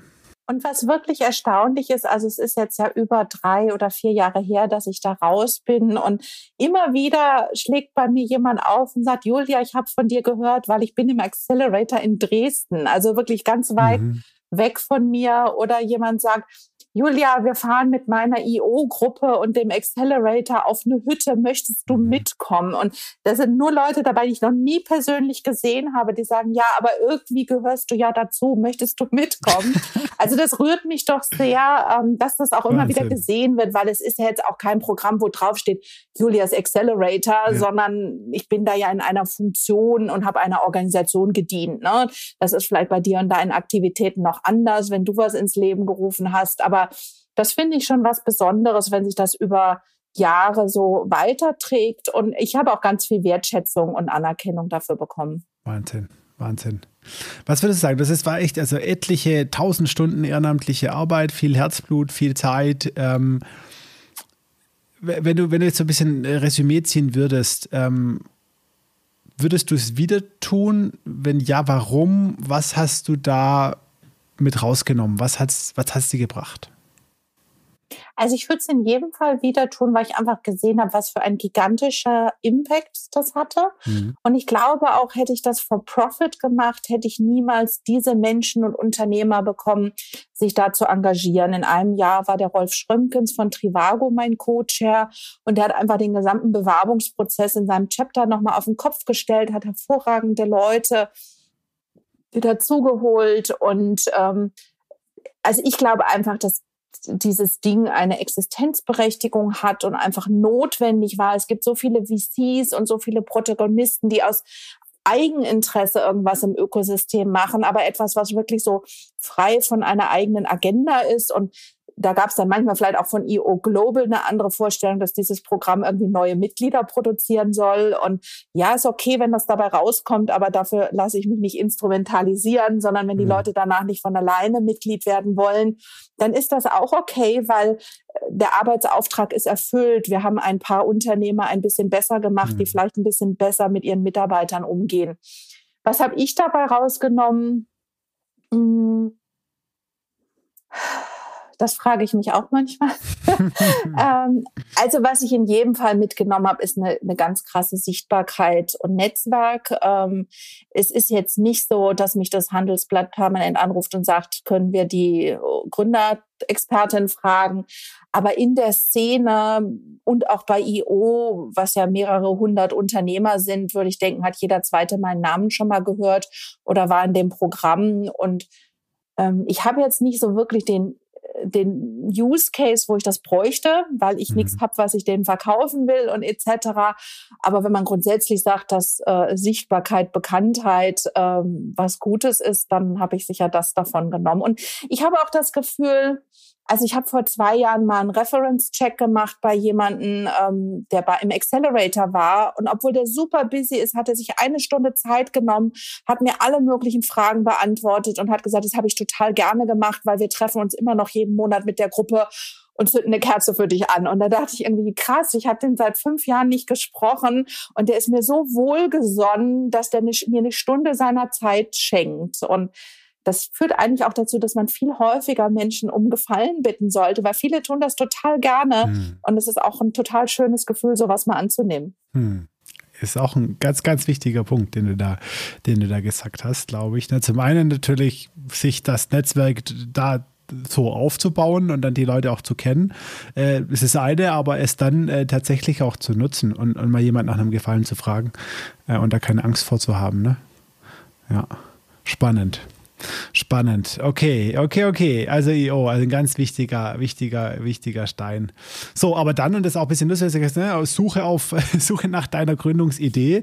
Äh, irgendwie ähm, in, dem, in dem Kosmos hätte ja auch so viel passieren können. Ne? Da hast du so viele Leute kennengelernt, äh, wahrscheinlich Ideen, äh, aber da, aber wahrscheinlich hatte ich meine Naivität verloren. Hm.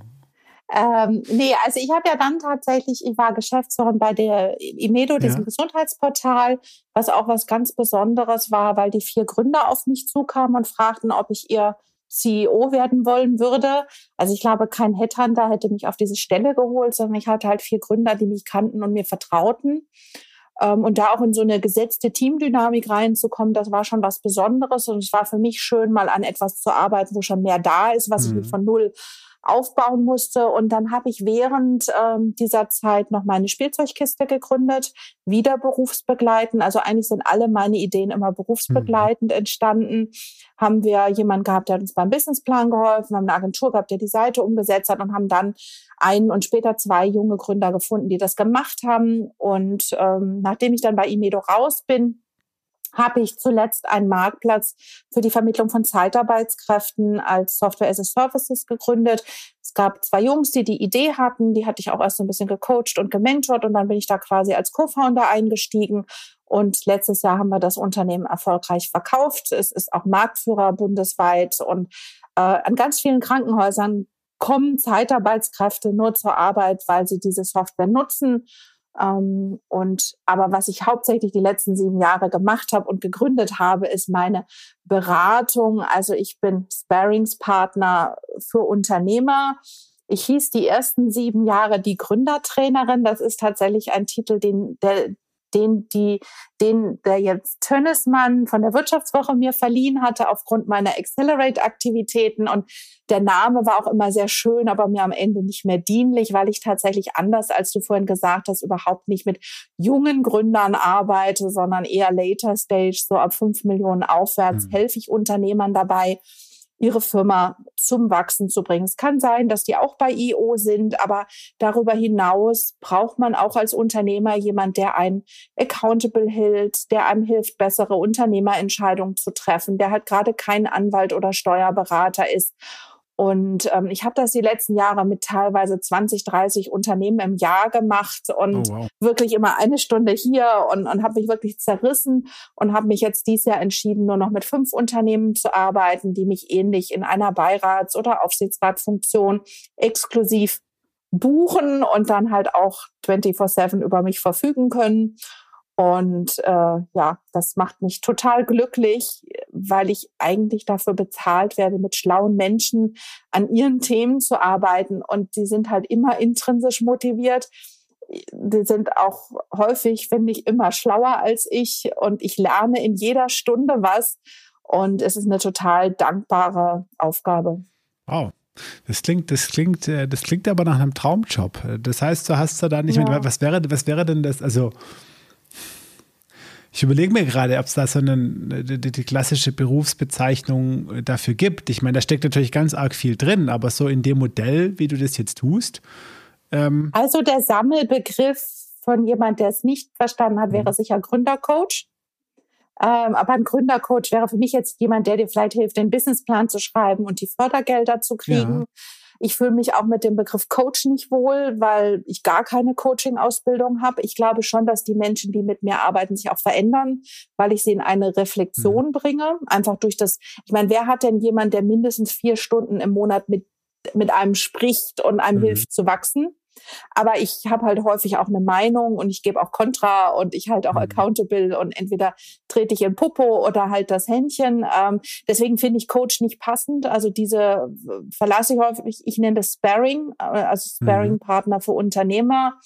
Und es ist halt so ein bisschen wie ein Beirat oder Aufsichtsrat, aber ohne Entscheidungs Befugnis. Also mhm. man muss nie machen, was ich sage. Und auch wenn man genau das Gegenteil macht, stehe ich noch danach da und habe halt keine eigene Agenda, weil ich keine Anteile halte. Mhm. Und das ist mir auch das Wichtige, diese Neutralität. Ich will nicht ausschließen, dass es irgendwann nach 100 Jahren dazukommt, jetzt machen wir was anderes und bringen mhm. das auf ein anderes Niveau. Ja. Aber meine Rolle ist neutral und professionell und ich sage auch dem Unternehmer, meine Loyalität gehört dem Unternehmen. Mhm. Selbst wenn du mich holst, ich sage dir, wenn du nicht mehr der Richtige bist. Wenn dir 100 Prozent gehören und du das entscheiden kannst, trotzdem zu bleiben, fein. Und ich gehe auch nicht zu deinem Investor und sage das. Aber ähm, also ganz viele Menschen, mit denen ich in den letzten Jahren gearbeitet habe, haben halt auch ihr Unternehmen verlassen, weil sie irgendwann nicht mehr die Richtigen sind.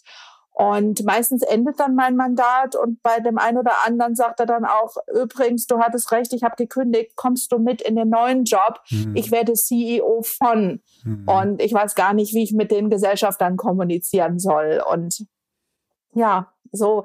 Also das ist tatsächlich auch das Tolle, dass äh, mit all meinen Kunden doch sehr enge Beziehungen entstehen. Ähm, ich würde es nicht Freundschaft nennen, weil dafür ist es dann doch zu einseitig. Mhm. Aber wenn die mal gelernt haben, wie man gut mit mir arbeitet, dann melden die sich natürlich auch alle immer wieder. Äh, bis hin zu, meine Frau hat ein Angebot, in dieses Startup einzusteigen. Könntest du Sonntag nochmal mit uns über die Konditionen schauen, bevor sie Montag in die Verhandlung geht? Hm. Okay. Also es ist schon so ein bisschen manchmal so ein, naja, wie früher vielleicht so ein Familienanwalt oder irgendwas. Mhm. Äh, mhm. Ja. Hm. Also wirklich, also ja, irgendwie so eine, eine Kombination irgendwie fängt in Teilen bei Live-Coaching an, geht über Business-Coaching, bestimmt auch irgendwie Beratungsansätze da noch mit drin, äh, weil du nicht nur coachst, sondern auch mal deine Meinung sagst. Äh, äh, und also irgendwie so ein, ja, so ein ja. Gesamtpaket, wo irgendwie ganz arg vieles mit drin steht. Und das alles in einer sehr direkten, unverblümten, politisch nicht immer ganz korrekten Art und Weise. Und das klappt halt nur, wenn du freiwillig zu mir kommst. Also jeder, der geschickt wird, kann mit meiner Art meistens nicht umgehen, sondern mhm. zu mir kommen Menschen, die hartes Feedback haben wollen, weil sie das in ihrem Umfeld nicht mehr kriegen. Mhm. Und das ist hart und gnadenlos, aber nicht herzlos, sondern es kommt mit einer ganz liebevollen Absicht. Ähm, aber gerade wenn man sich noch nicht kennt, muss ich dann auch manchmal hinterher noch eine WhatsApp schreiben. War das jetzt zu viel? Äh, are you okay? Oder irgendwie sowas, weil ich glaube, meine größte Fähigkeit ist, schnell denken zu können und schnell zum Kern der Sache zu kommen. Und das blubbert dann halt aus mir heraus. Und letzte Woche hatte ich so ein Telefonat mit jemandem, wo ich versprochen hatte, was zu helfen.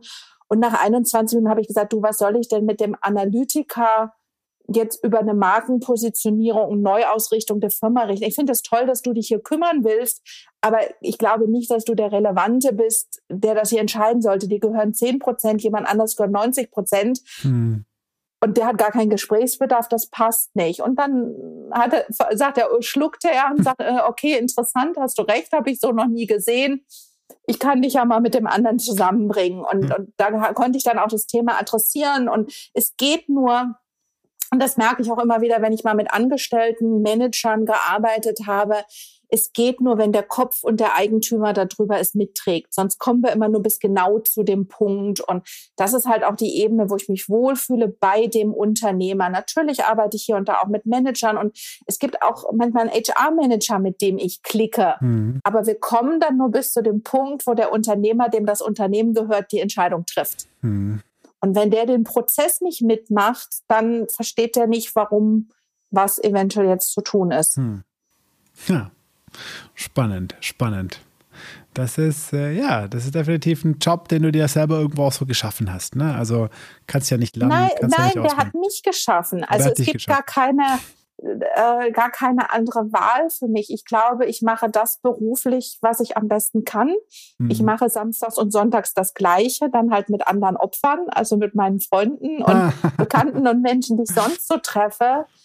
Aber ich glaube, ähm, und einer meiner Kunden und der Sven Rittau sagten das mal, als sie mich beschreiben sollten, sie sagten, ich dachte immer, ich wäre ein Problemlöser und die kamen halt zu dem Punkt, I'm a People Improver. Hm. Wenn jemand auf meinem Sofa sitzt, möchte ich den besser machen.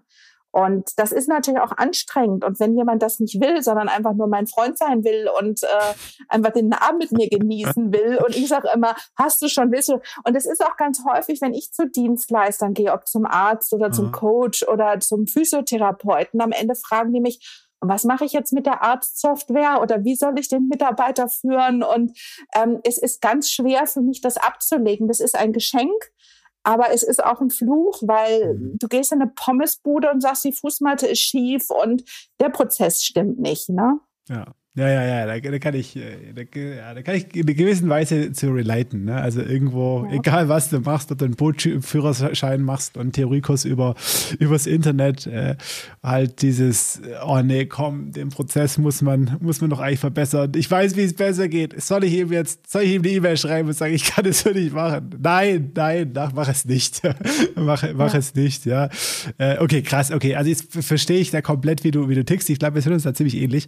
Ähm, so, diese, ja, dieses, mit diesem Mindset irgendwie durch, durch die Welt zu gehen und es schwer aushalten zu können, ähm, ja, wenn man weiß, dass es, dass, dass es besser sein kann. Und es ist aber ja. auch für andere schwer auszuhalten. Also ich glaube, ich habe das Privileg, dass die Menschen, die zu mir kommen, das nehmen wollen, um besser zu werden mhm. und das als Geschenk sehen und wenn du halt in einem Konzern bist und dann als erstes dem HRler klar machst, dass sein Fragebogen schlecht ist und der Prozess auch schlecht ist und dass man doch nicht von dem bewertet werden soll, dem man den Job weggenommen hat oder irgendwie sowas. Also dann sind so Menschen wie wir halt auch eine wandelnde Provokation und ich bin so dankbar, dass dieser Job mich gefunden hat, wo ich so vollends in meinen Qualitäten bin und anderen helfen darf, die das auch hören wollen.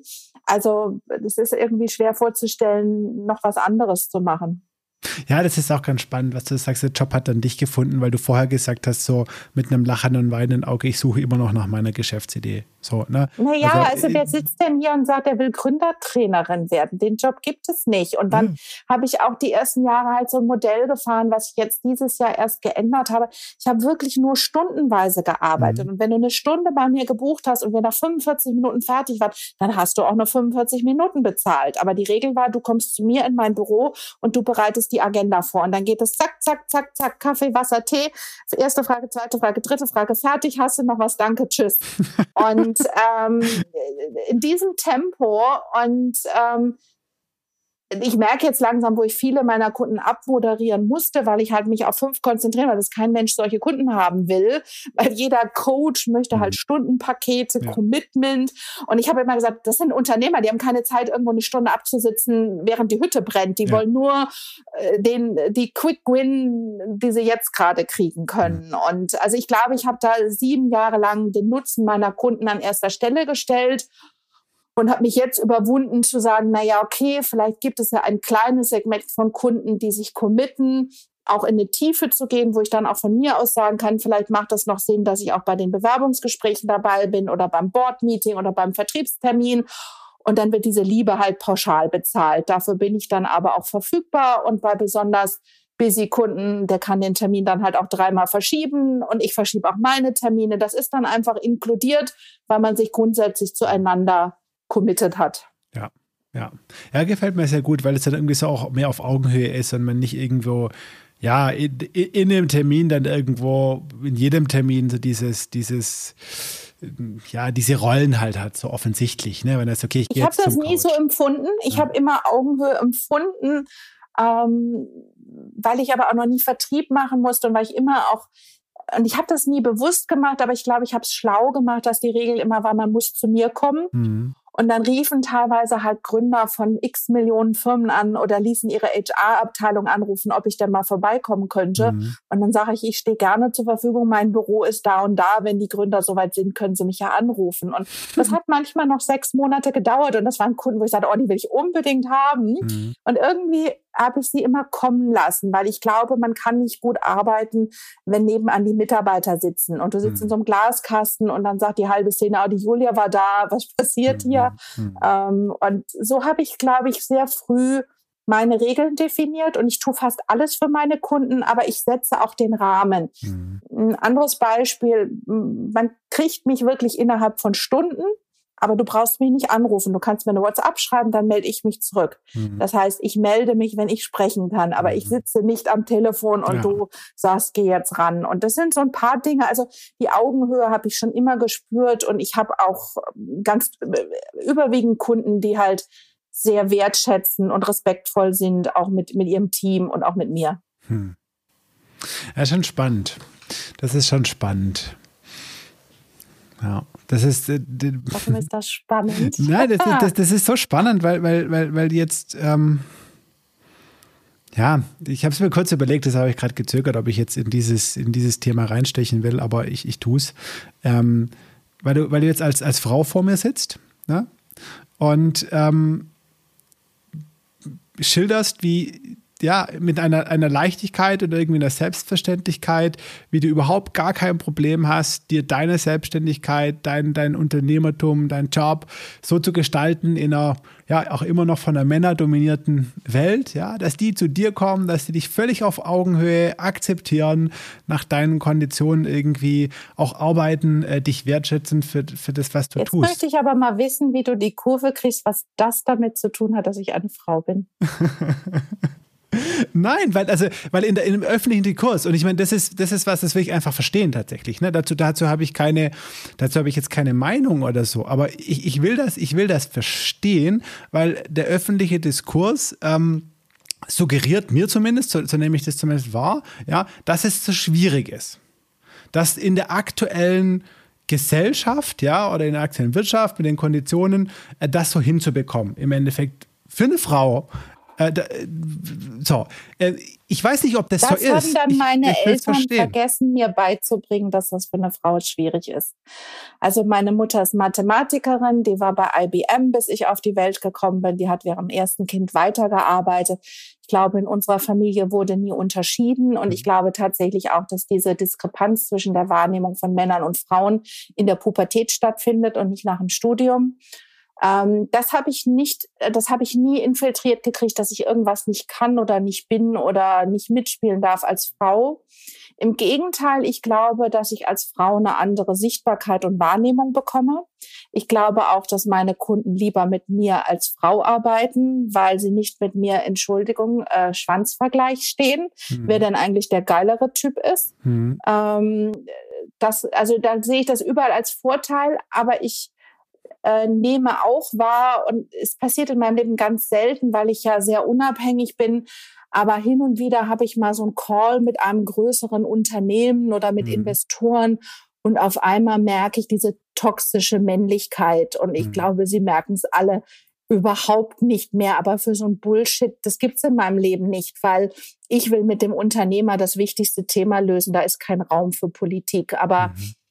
Ich glaube tatsächlich ja, dass es nach wie vor schwieriger ist, für eine Frau Geld einzusammeln. Ja, es ist schwieriger, eine Konzernkarriere zu machen. Aber ich glaube auch, das schlägt gerade um ähm, durch eine Quote etc. Ich bin gar nicht unbedingt Fan von Quote. Ich bin eigentlich Fan von freier Marktregulierung. Ähm, ich sehe das als Wettbewerbsvorteil, Frauen einzustellen und in relevante Positionen zu bringen. Aber das, wir müssen halt andere Spielregeln haben. Also Meetings um 17, 18, 19 Uhr braucht kein Mensch. Wir müssen mhm. eine Flexibilität haben. Ich glaube, wir können es uns gar nicht leisten, auf die Qualifikation von Frauen zu verzichten. Sie haben häufig die besseren Abschlüsse. Sie sind anders belastbar. Also mir tun irgendwann in 50 Jahren die Männer leid, weil wo ist dann noch deren Existenzberechtigung, wenn, wenn Frauen noch mehr können? Also warum mussten denn Frauen so lange unterdrückt werden, weil sie einfach an sich ziemlich cool sind und ziemlich viel können? Ähm, und was ich mir aber wünsche ist, und deswegen finde ich das so schön, dass du sagtest, Leichtigkeit ähm, ich möchte als Frau nicht noch dominanter und durchsetzungsstärker sein, um an das zu kommen, was ich will. Ich möchte das mit einem Lächeln und einer Leichtigkeit mhm. und ich möchte um Tisch tanzen und ich möchte anders sein. Ich glaube, und, und ich glaube, irgendwo dazwischen liegt die Wahrheit. Und es gibt so viele tolle Männer, die auch Raum für viele tolle Frauen lassen und sich da was abgucken. Und ich glaube einfach, wir brauchen ja, in diesem ganzen männlich-weiblich Thema einen anderen Umgang und viel mehr Auseinandersetzung, viel weniger Competition ähm, und, und Bewusstsein. Und ich muss aber auch dazu sagen, dass mich diese ganze Frau hier, Frau da Sache auch manchmal ein bisschen nervt, weil es auch so Protagonisten anzieht, die sich nur über ihr Diversitätsthema differenzieren. Und ich möchte auch und habe das auch gerade wieder abgelebt, kein Diversitätspanel moderieren. Ich möchte bei allem, was ich tue, Frauen dabei haben, Männer dabei haben. Ein All-Female-Panel ist für mich auch nicht divers. Ähm, ich, bei allem, was ich tue, versuche ich, wenn ich, wenn ich Dinner-Einladung habe, versuche ich viele Frauen einzuladen. Aber wenn dann nur drei kommen, dann kommen hm. halt auch nur drei und dann ist es so. Hm. Äh, danke da für, für, für, für die Reflexion zu, de, zu dem Thema und, und deine Meinung. Das hilft mir auf jeden Fall, ähm, sehr gut. Nicht, nicht für das Diversitätspanel einzuladen. Nein, einfach, ich, ich finde es find wirklich ein super wichtiges Thema. Wirklich ein super wichtiges Thema. Und ich will da gerne lernen, verstehen. Und es geht nur im, im Austausch äh, mit, miteinander und vor allem auch mit Frauen und Frauen wie dir, ja, die wirklich ähm, eine super, super Karriere gemacht haben, irgendwie voll im Leben beruflich stehen und das machen, was sie tun und das auch ausstrahlen, ne, was sie lieben. Ähm, und das da einfach zu verstehen, äh, ohne, ja, ähm, da, da bist du ein Role Model. Ich glaube, da musst du nicht ja. auf äh, Diversitätspanel äh, gehen ja. oder Veranstaltungen, sondern du, du, du lebst es vor. Und das wünsche ich mir eigentlich so für so viele Frauen. Ich glaube tatsächlich, wünsche ich mir auch für Männer, äh, aber vor allem auch Frauen, weil, weil sie scheinbar schwerer haben, was ich gerade im Bereich Selbstständigkeit und Unternehmertum, ich glaube, wenn die Frauen an sich glauben, ja, dann und, und, machen und du bist ja so ein gutes Role Model, ja, da, da können die das Aber auch. wie sollen sie denn an sich glauben, wenn sie seit 15 eingetrichtert kriegen, ein Mädchen läuft anders, ein Mädchen kann nicht auf den Baum klettern, ein Mädchen kann nicht Bundeskanzler werden oder Vorstandsvorsitzender. Also ich glaube einfach, wir brauchen diese Role Model und ich glaube tatsächlich, dass Unternehmersein die größtmögliche Flexibilität bietet, Kinder zu kriegen und andere Lebensmodelle zu fahren. Ja. Also im Endeffekt möchte ich durch die Welt laufen und sagen, wer werd Unternehmer. Ich will jetzt ja. niemand überzeugen, der das nicht sein will, aber wir brauchen dieses unternehmerische Denken. Und wenn ich mir unsere Verwaltung und ja. Politik angucke, diese gesamte Mittelmäßigkeit ist, weil wir halt in Deutschland unternehmerisches Denken im Keim ersticken und du dafür bestraft wirst. Und es ist so kompliziert, eine Firma zu gründen. Du musst noch 17 Jahre lang nach der Liquidierung eine Steuererklärung abgeben und nichts geht digital. Und, und es ist ja auch, das ist genauso wie wenn du mal irgendjemandem 500 Euro geben willst. Also du mhm. kannst den als Arbeitnehmer anmelden, aber wir haben überhaupt keine Flexibilität. Mhm. Und, und unser ganzes Steuersystem, es müsste alles einfacher werden. Und es geht ja nicht darum, dass ich keine Steuern zahlen will, aber dass ich irgendwie fünf Berater brauche, um eine korrekte Steuererklärung zu machen, äh, das ist irgendwie schwierig. Ist, ist der Wahnsinn, ja. Also wenn man es als Selbstständiger arbeitet, irgendwie äh, alleine und für sich, da kannst du mal einen Monat verarbeiten, dass du deine Buchhaltung und deinen Steuerberater bezahlt hast im Jahr, ne? Ja. aber entspannt. Okay, ja, cool. Also, aber ja, also Super, also danke, dass ich, ich, ich zögere bei dem Thema immer, weil das, da kannst du eigentlich nur verlieren, vor allem als Mann. Ich getraue mich aber doch immer wieder, weil ich es einfach super wichtig finde und es einfach persönlich auch, äh, auch einfach verstehen will ähm, und, und es noch mehr durchdringen will und, und irgendwie für mich persönlich noch mehr zum Kern kommen will. Also äh, vielleicht um da an, jetzt überlege ich mir gerade die Frage, was kann denn ein Mann tun, um mhm. das zu unterstützen? Mhm. Ich glaube, es ist einfach bei allem, was wir tun, darauf zu achten, dass ein Umfeld da ist, wo sich vielleicht auch Minderheiten wohlfühlen. Und ob das nun eine Frau ist oder ein Ausländer ist oder jemand mit einem anderen Hintergrund oder ihr seid alle Unternehmer und dann kommt ein Arbeiter oder irgendwas dazu. Also das hört ja da nicht auf. Wie gehe ich denn mit Personal um? Ich habe immer in den Firmen den besten Kontakt zum, zum Empfang gehabt und, und, und ganz häufig. Oder äh, ich habe einfache Mitarbeiter gehabt, die irgendwie 19 Putzstellen gekündigt haben, mhm. aber zu mir noch kommen. Also wie gehe ich mit Menschen auf anderer Ebene, um den Respekt zu zeigen und dann tatsächlich auch den Mut zu haben, wenn jemand sich einer Frau oder einer Randgruppe oder wie auch immer einem Schwächeren gegenüber nicht korrekt verhält, das einfach mal anzusprechen und auch mhm. ohne den zu dissen, also erstmal anzunehmen, der macht das unabsichtlich. Wir haben alle unsere mhm. Diskriminierungsmuster im Kopf. Ähm, dann einfach zu sagen, hey Julia, ähm, ist dir eigentlich aufgefallen, du hast den und den immer über den Mund gefahren und alle den und den hast du nicht über den Mund gefahren. Das einfach mal so zu sagen und dann auch stehen zu lassen, ähm, ohne Recht haben zu müssen. Mhm. Also ich glaube, da, da kann jeder seinen Beitrag leisten. Mhm. Hm.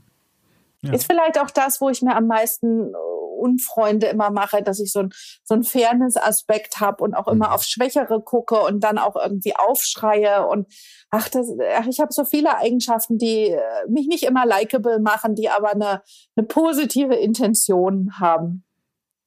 Ja, und unterm Strich geht es ja darum, äh, letztendlich, äh, was das Resultat ist unterm Strich. Also, ne, wenn du ehrlich bist, ist es im ersten, äh, im ersten Moment vielleicht nicht, äh, vielleicht nicht angenehm, aber unterm Strich äh, positiv für alle Beteiligten. Ja, also ich glaube, das Resultat ist, dass mich nicht alle mögen, aber doch sehr viele mich respektieren, weil ich einen sehr klare Wertekodex mhm. habe und dafür aufstehe und auch das, den Widerstand nicht scheue. Mhm. Da bringst du mich, da bringst du mich äh, nochmal so ein Themengebiet, den wir jetzt noch ein bisschen so zum, zum, zum Abschluss ähm, nochmal machen wollen. Und das wird einfach noch ein bisschen genauer auf dich schauen. Ähm, ähm, und nochmal in die, die Person äh, Julia äh, das bisschen besser verstehen. Ähm, und, und zwar, äh, ja, du hast gerade angesprochen, Werte hat dann viel auch mit kann was mit Religion zu tun haben, was mit Spiritualität, muss aber nicht. Äh, Gibt es da irgendwie eine, eine, bestimmte Philosophie, äh, der, der du folgst? Äh, woher nimmst du deinen Werte, Wertekanon? Ähm, also ich glaube, ich, nein, also ich weiß, ich gehöre keiner Religion an und folge keiner Religion. Ich gehöre keiner Partei an. Ich würde sagen, ich habe ein eher mhm. klassisches Wertekonstrukt, also Ehrlichkeit, Verbindlichkeit, so diese klassischen deutschen Tugenden, die mir sicher vorgelebt wurden in meiner hanseatischen Heimatfamilie. Ähm, und der Begriff Spiritualität ist nicht unbedingt etwas, womit ich mich identifizieren kann. Ich würde aber sagen, dass viele Ereignisse in meinem Leben dazu geführt haben, dass ich mich sehr stark selbst reflektiere und immer auf der Suche bin nach Reflexion und Wachstum. Und dass das auch dazu geführt hat, dass ich an Dinge glaube. Also ich glaube, alle Dinge passieren für mich und alles, was passiert, hat seinen Grund. Ähm, du hattest so eine Vorfrage gestellt, was ich bereue. Mhm. Ich bereue eigentlich nichts, weil selbst ich denke auch nicht in Fehlern. Also mhm. ich glaube, wir entscheiden immer unter, unter dem, was wir wissen und vielleicht wissen wir irgendwann mehr, aber ich blicke nicht zurück und sage, das war ein Fehler. Das Einzige, was ich vielleicht bereue, ist, wenn ich mit meiner vorlauten, direkten Art jemand verletzt habe. Das tut mir dann leid. Ähm, aber so an meinen Handlungen und für mein Leben, also ich bin irgendwann mal in eine Notaufnahme und habe mir einen Pickel am Arm aufschneiden lassen. Der hat sich entzündet und ich kriegte eine Blutvergiftung, eine Sepsis und wäre nach sieben OPs daran fast gestorben. Äh, bereue ich das? Ähm, das war sicher eine schlimme Phase in meinem Leben, mit äh, hin zu einem Trauma. Aber ich wäre nicht der Mensch, der ich heute wäre. Und ich hätte nicht meine Firma in Mülheim verlassen, wenn ich das nicht erlebt hätte und mich nicht gefragt hätte, ist es das, was ich machen will? Und mhm. äh, Ich habe äh, noch eine weitere schwere Krankheit gehabt. Über fünf Jahre habe ich wirklich gekämpft, um wieder auf die Beine zu kommen. Und äh, natürlich habe ich nach zwei Jahren gesagt, jetzt habe ich schon genug gelernt, äh, reicht jetzt, geh weg. Ähm, aber alles, was ich in den fünf Jahren gemacht habe, um zu wachsen, hätte ich nicht gemacht, wenn ich nicht diesen Leidensdruck gehabt hätte. Wir wachsen nicht aus oh, ich würde gerne mal wachsen, ich lese mal ein Selbstfindungsbuch. Mhm. Also wir brauchen den Schmerz und wir brauchen den Schatten, um das Licht zu finden. Und an solche Dinge glaube ich schon, ohne dass ich da irgendeinem Guru folge. Ähm, und in dem Sinne habe ich auch kein Vorbild, Mentor oder Role Model. Ich habe Menschen, die mich immer wieder punktuell inspirieren. Aber ähm, ansonsten bin ich, glaube ich, schon sehr unique me. Ähm, ja.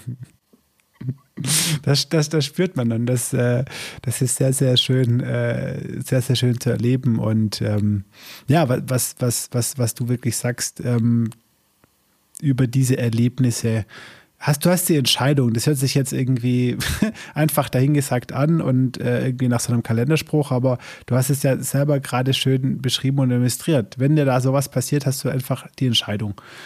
Einfach die Entscheidung zu sagen, okay, Schmerz, ähm, Opfer, ich ist, warum passiert es mir? Ähm, muss nicht sein und warum den anderen nicht? Oder wie du es gemacht hast, nee. Und ähm. ehrlich gesagt, ich hasse Opfer. Also das war so, womit ich gar nicht klarkomme. Jeder darf mal traurig sein, jeder darf mhm. unglücklich sein, schlimme Dinge passieren, aber ich will irgendwie nach vorne. Ich, ich will in die Aktivität, ich will leben und ich will auch kein Mitleid und ich will auch kein Trauer. Also alles braucht seinen Raum, aber im Endeffekt bringt es mich nicht weiter und kann ich das auch nur bedingt mhm. ertragen. Und ähm, insofern glaube ich halt schon, dass wir auch da unser Glück ein bisschen in der Hand haben. Und ähm, ja, ich, ich, ich will das Leben positiv sehen und vielleicht, was mir in der Vorreflexion auch noch aufgefallen ist, ich glaube, ich bin gentle mit mir selber. Also es gibt schönere, es gibt bessere, es gibt reichere.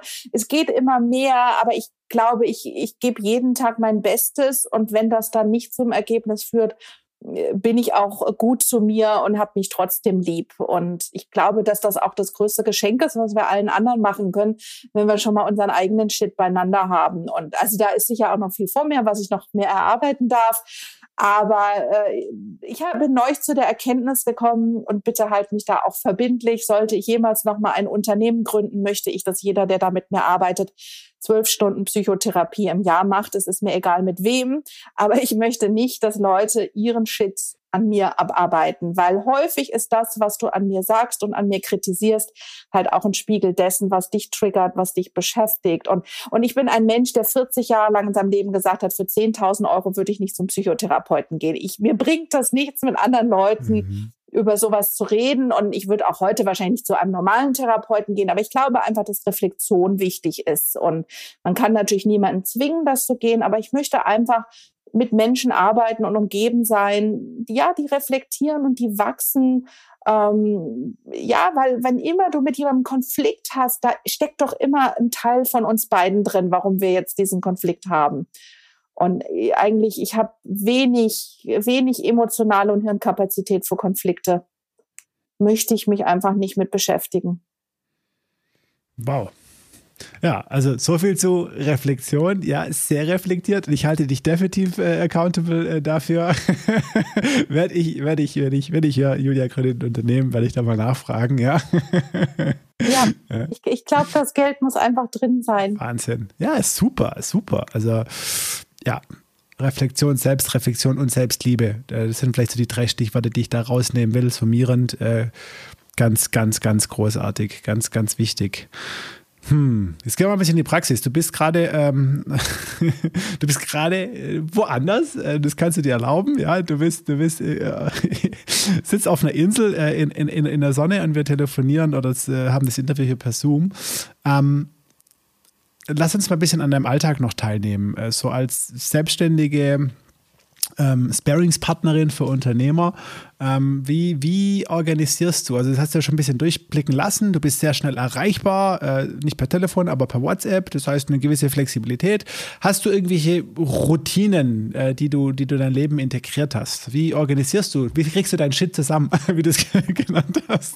Also, ähm, so im Alltag für mich persönlich nicht. Ähm, ja. Ich lebe total gerne in den Tag rein. Äh, natürlich stehe ich auf und putze meine Zähne und nehme meine Supplements. Ähm, aber schon beim Frühstück oder irgendwas fehlt mir jegliche Routine und ich gehe immer sehr danach, wonach mir gerade ist. Mhm. Und ich habe natürlich mit meinen Kunden feste Termine. In der Regel gibt es Leute, die jeden, jeden Woche, also jeden Donnerstag um zwölf ihren festen Termin haben oder Menschen, die den montags um zehn haben und wir machen dann für die nächste Woche einen Termin aus. Und du kannst, hast ja eben so ein bisschen rausgehört, ich habe so fünf, sechs, sieben Kundentermine in der Woche, die dauern zwischen ein und zwei Stunden. Dann mache ich noch ein ehrenamtliches Mandat für MentorMe, ein Mentorprogramm für, für junge Frauen, wo ich die Gründerin unterstütze. Und so habe ich immer noch so zwei, drei andere Termine in der Woche, die irgendwo sich ein bisschen wie Arbeit anfühlen und die in meinem Kalender stehen. Und bei diesen Terminen bin ich sehr verbindlich und pünktlich. Ähm, und ansonsten bin ich jemand, der sich sehr stark treiben lässt und äh, in dem Moment entscheidet. Also ich glaube, das Extremste war mal, dass ich Altpapier weggebracht habe und ein Auto gekauft habe. ähm, also eigentlich wollte ich nur Altpapier wegbringen, aber irgendwie war da in der Nähe ein Autohaus und ich fand das schön und ich wollte das auch jetzt haben. Und dann habe ich mir damals so einen kleinen MGTF gekauft. Ähm, ja, also das ist sicher was, was mir nicht gut gelingt, sich irgendwelche Dinge vorzunehmen und also sich jeden Morgen 30 Knie beugen oder mal jede Treppestufe nehmen. Oder ich habe mir vor drei Jahren mal vorgenommen, jeden Tag einen Menschen anzurufen. Nach 15 Tagen fand ich das so scheiße und wusste auch nicht mehr, wen ich anrufen sollte und hatte gefühlt auch schon den ganzen Tag mit irgendjemand geredet, dass ich beschlossen habe, das war eine blöde Idee. Mhm. Ja, das ist ein ganz, ich glaube, ein ganz, ganz spannender Bereich, wo ich auch in ganz vielen Gesprächen hier im Podcast auch mit anderen Unternehmerinnen und Unternehmern immer wieder, wieder drauf komme. Also diese, äh, diese, diese zwei Pole oder Extreme, einmal irgendwo die, die Organisation, die Struktur in den Tag, die Routinen, ne, die, die einem auch helfen können auf der einen Seite. Ne? Auf der anderen Seite ähm, das, ähm, ja, das Intuitive, äh, wirklich bewusst zu sein, zu schauen, okay, was, also nicht nur bewusst in Bezug auf mich, mein Körper, was brauche ich gerade, was tut ihm jetzt gut, was soll ich jetzt frühstücken, brauche ich meine Bewegung, aber halt auch das Bewusste letztendlich auf, auf deinen beruflichen Alltag, auf dein, dein, dein Geschäft, dein Business, äh, was ist denn jetzt da gerade gerade wichtig? Und da diese, Jetzt ah. mu muss man natürlich auch sagen, meine Arbeit besteht primär darin, mit einer anderen Person zu sprechen. Mhm. Also ich würde sagen, 95 Prozent meiner Arbeit findet in front of other people statt. Mhm. Ähm, ich habe fast keine Vorbereitungszeit, fast keine Nachbereitungszeit. Und wenn ich mal eine E-Mail lesen muss, für die ich länger als fünf Minuten brauche, habe ich schon keine Lust mehr. Also ähm, ich, wenn du mir sagst, mach mal ein Konzept, not gonna happen. Meine Stärke ist, mit dir gemeinsam an deinem Thema zu denken. Mhm. Wenn ich dafür was lesen muss, dann schaffe ich das noch. Aber wenn du mir sagst, könntest du dich Freitag noch mal zwei Stunden hinsetzen und ein Konzept für meinen Podcast machen, it's not me. Also und, und insofern bin ich total dankbar, dass ich zu 95 Prozent ausschließlich Dinge tun muss, die mir leicht von der Hand gehen. Einmal im Monat die Buchhaltung vorzusortieren und in Datev Online hochzuladen, schaffe ich auch noch. Ähm, aber jetzt für mich, also schon E-Mails und selbst wenn es Neukundenanfragen sind, das gelingt mir nicht immer innerhalb von wenigen Tagen, obwohl ich eigentlich schnell bin, aber mhm. ich habe da einen gewissen Anspruch, wie es gemacht werden soll und eigentlich will ich ja sowieso keine aufnehmen und irgendwas. Äh, das ist nicht mein Kanal. Also ja. ich finde E-Mails doof ja. und äh, telefonieren finde ich auch doof. Ich finde gut, wenn wir einen Termin haben und jetzt hier verabredet sind, dann freue ich mich darauf, dann lebe ich in dem Moment, dann gibst du mir Energie. Aber jetzt alleine schriftlich 17 hm. Fragen zu beantworten, hättest du mich nicht für gewinnen können. Hm. Ja, spannend. Und wieder so, ja, ist so reflektiert, weil einfach du rausgefunden hast, was dir gut tut und danach dein Leben oder dein berufliches ausgerichtet hast. Ne? Also das ist, das ist so erfrischend, das so direkt im Endeffekt ähm, äh, zu erleben und, und, und, und erzählt zu bekommen. Ähm, weil darum geht es ja letztendlich, oder? Also das geht es darum, äh, wie wir uns im Moment fühlen oder, oder tagtäglich. Und ähm, du hast dahin ja, optimiert. Ja, die Freiheit zu haben. Ich bin natürlich mehrfach an meine körperlichen Grenzen gekommen, mhm. einfach zu sagen, ähm, ich gehe einmal in der Woche zur Massage oder wenn es mir nicht gut geht, gehe ich da spontan hin. Mhm. Ich gehe zum Chiropraktiker, ich mache Dinge für mich ähm, ich lese ein Buch oder, oder du hast ja auch gerade erzählt, ich bin jetzt gerade nicht in Deutschland. Ich habe tatsächlich mir für vier Wochen ein Haus auf Mallorca gemietet. Ich habe meinen Kunden angeboten, sie können in der Zeit per Zoom mit mir arbeiten oder sie können mitkommen. Zwei der sechs haben sich entschieden mitzukommen.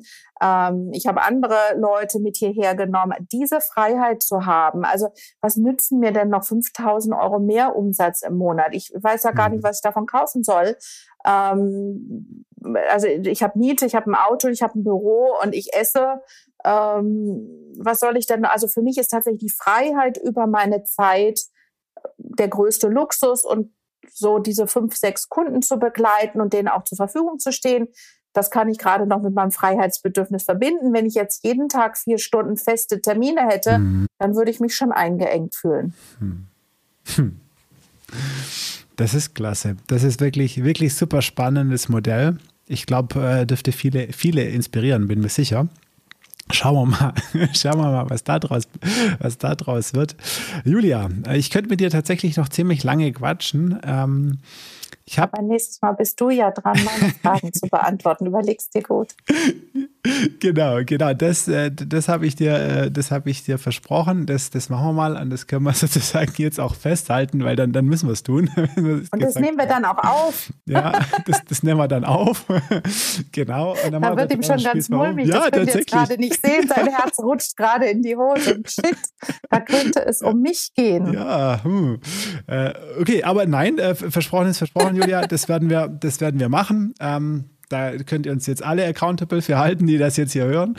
Ähm, ja, aber für dieses Gespräch, Julian, ich hoffe, wir äh, unterhalten uns noch oft. Ähm, in unterschiedlichsten Formaten habe ich aber noch mal zwei Fragen zum Abschluss für dich, die tatsächlich alle Gäste bisher äh, beantwortet haben. Die erste, eine einfachere zum Einstieg, ähm, wäre die äh, nach äh, Büchern. Ähm, wenn du so ein bisschen in dein Leben zurückgehst äh, und überlegst, jetzt in der, in der, jüngeren Vergangenheit oder auch, auch, auch früher, ähm, Gibt es da ein, zwei Bücher? Hast du ja. schon, die dich voll inspirieren? Ja, es gibt zwei Bücher. Also eigentlich lese ich lieber Belletristik zum Entspannen, mhm. aber wenn ich denn mal ein Fachbuch lese, ähm, zwei Stück, die mein Leben verändert haben. Das eine ist der, das Life Manual von Peter Thomas. Mhm. Das ist ein Buch, wo es darum geht, seine eigenen Werte zu identifizieren und sie in eine Prioritätenreihenfolge zu bringen. Und das habe ich so 2008 vom Oliver Beste geschenkt gekriegt, drei Jahre nicht gelesen. Und als ich es dann gelesen habe, hat es mein Leben verändert. Und ich habe bestimmt noch 50 Leute genötigt, es zu lesen und zu kaufen und mit mir durchzuarbeiten. Stark. Und da wurde mir auch zum ersten Mal klar, dass wenn ich weiß, was meine Werte sind, und ich das priorisieren kann, dann hilft mir das zu entscheiden.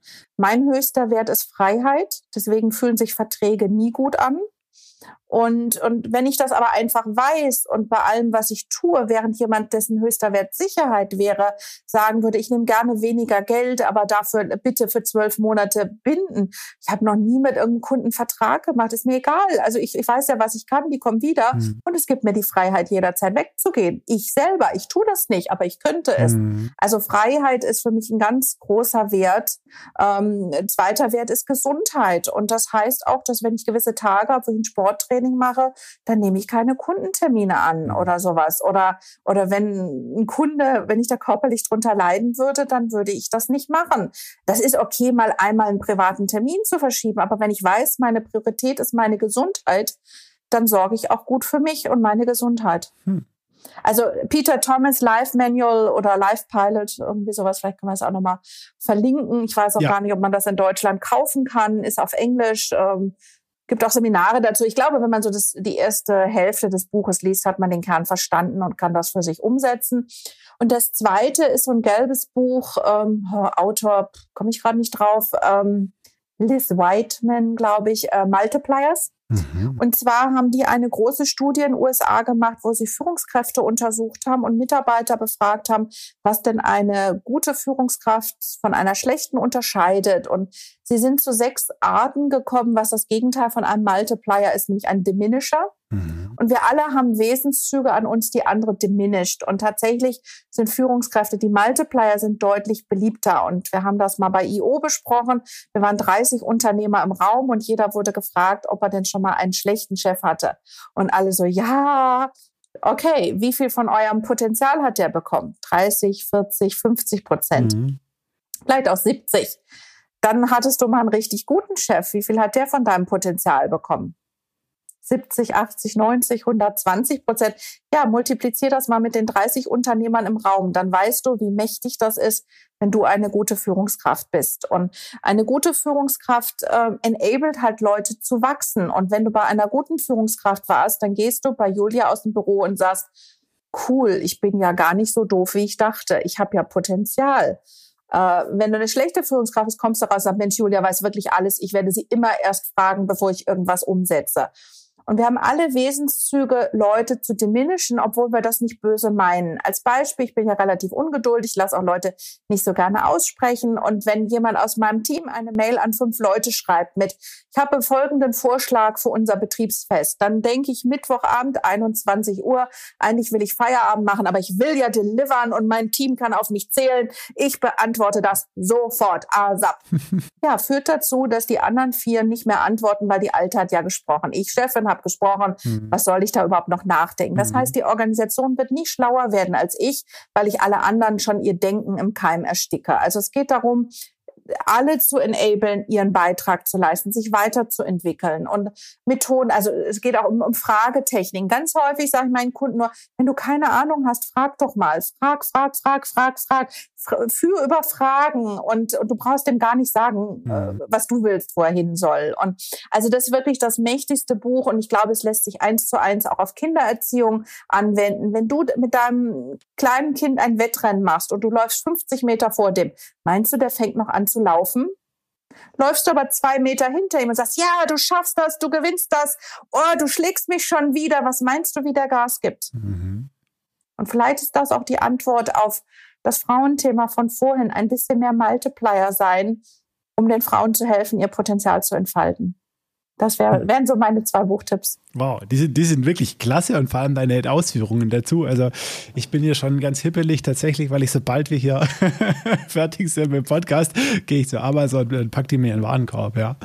Ja, ja ich sollte endlich meinen Affiliate-Link einrichten. bin wieder nicht Unternehmer genug. Wieder nicht Unternehmer genug, ja. Ich richte ihn für dich ein, keine Sorge. ja, nein, kommt, kommt, natürlich in die, kommt natürlich in die Shownotes. Ähm, vielen Dank für diese Tipps, wie natürlich auch alle Infos äh, zu dir und deiner Person, wo man ein bisschen noch mehr über dich erfahren kann.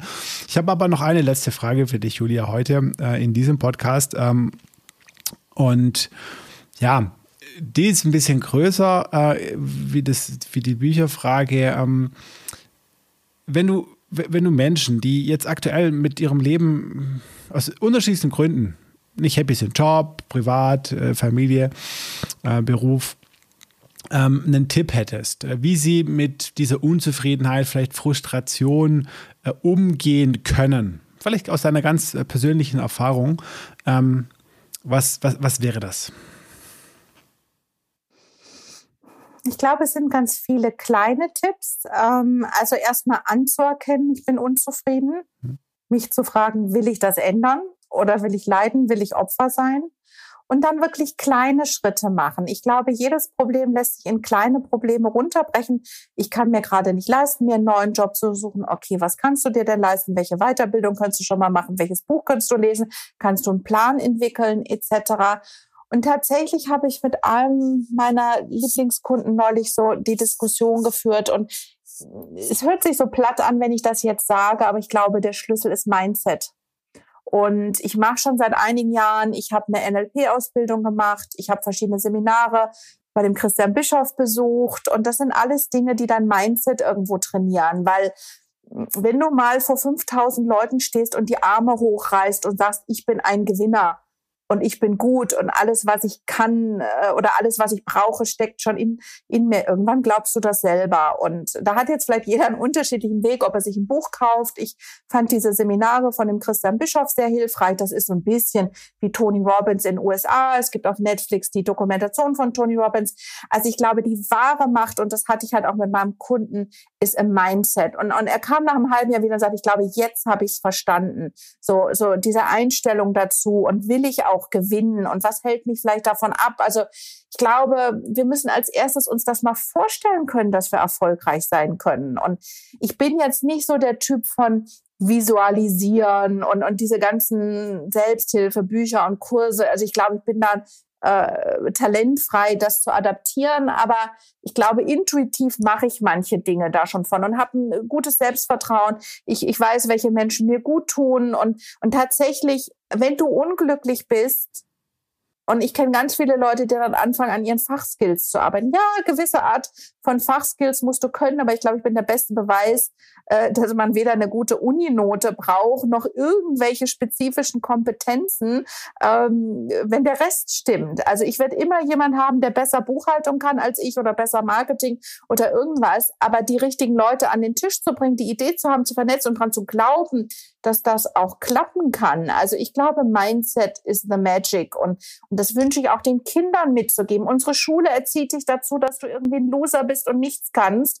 Ähm, und wenn es danach geht, hätte ich nie Englisch gelernt und äh, hätte wahrscheinlich, äh, ja, weiß ich nicht, hätte ich eine Ausbildung gemacht. Und dann war ich in den USA und da sagt einer, naja, du bist zwar die Schlechteste in Englisch, aber wenn du möchtest, kannst du jeden Mittwoch noch einen extra Aufsatz schreiben und ich korrigieren für dich und gebe dir Feedback. Also diese Attitude, daran zu glauben, dass ich alles werden kann. Und das ist ehrlich gesagt auch das, warum ich Arbeiterkinder total gerne mag. Ich mag Menschen, die aus einfachen oder normalen Verhältnissen kommen, weil die können nur gewinnen. Mhm.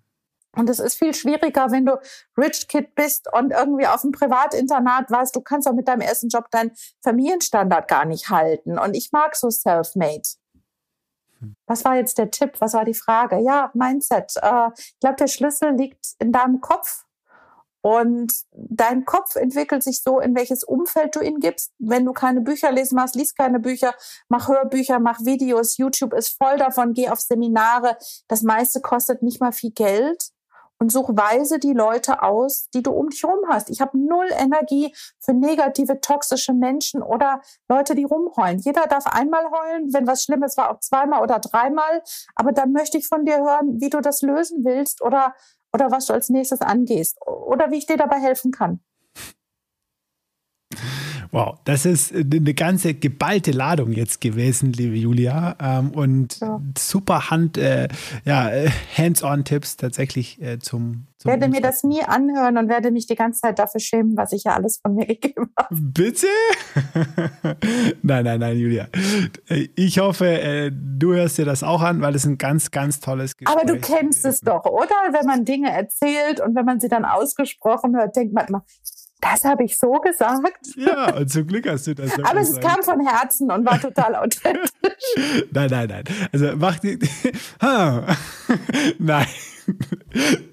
Ich gehe nicht nochmal in das Thema rein, das war wir nicht, äh, weil das war nämlich richtig toll, Julia. Und ich denke, das war auch nur ein Spaß. Du weißt, dass das toll war.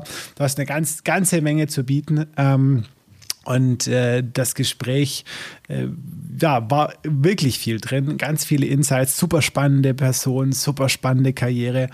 Ähm, und der Tipp, die ganz konkreten Tipps hinten raus, ähm, richtig, richtig, richtig gut. Das hat dir so super viel Spaß gemacht. Ich bedanke mich wirklich bei dir von ganzem Herzen dafür. Ähm, und ich wünsche dir ganz persönlich für deine ja, unternehmerischen Tätigkeiten, für deine Arbeit, aber auch ganz privat. Alles, alles Gute. Herzlichen Dank, dass du das hier machst und mir diese Bühne geboten hast. Es hat viel Spaß gemacht und ich freue mich auf unsere Fortsetzung und das persönliche Kennenlernen. Der Lebensunternehmer-Podcast. Der Podcast für dein glückliches und selbstbestimmtes Leben mit Johannes Ellenberg.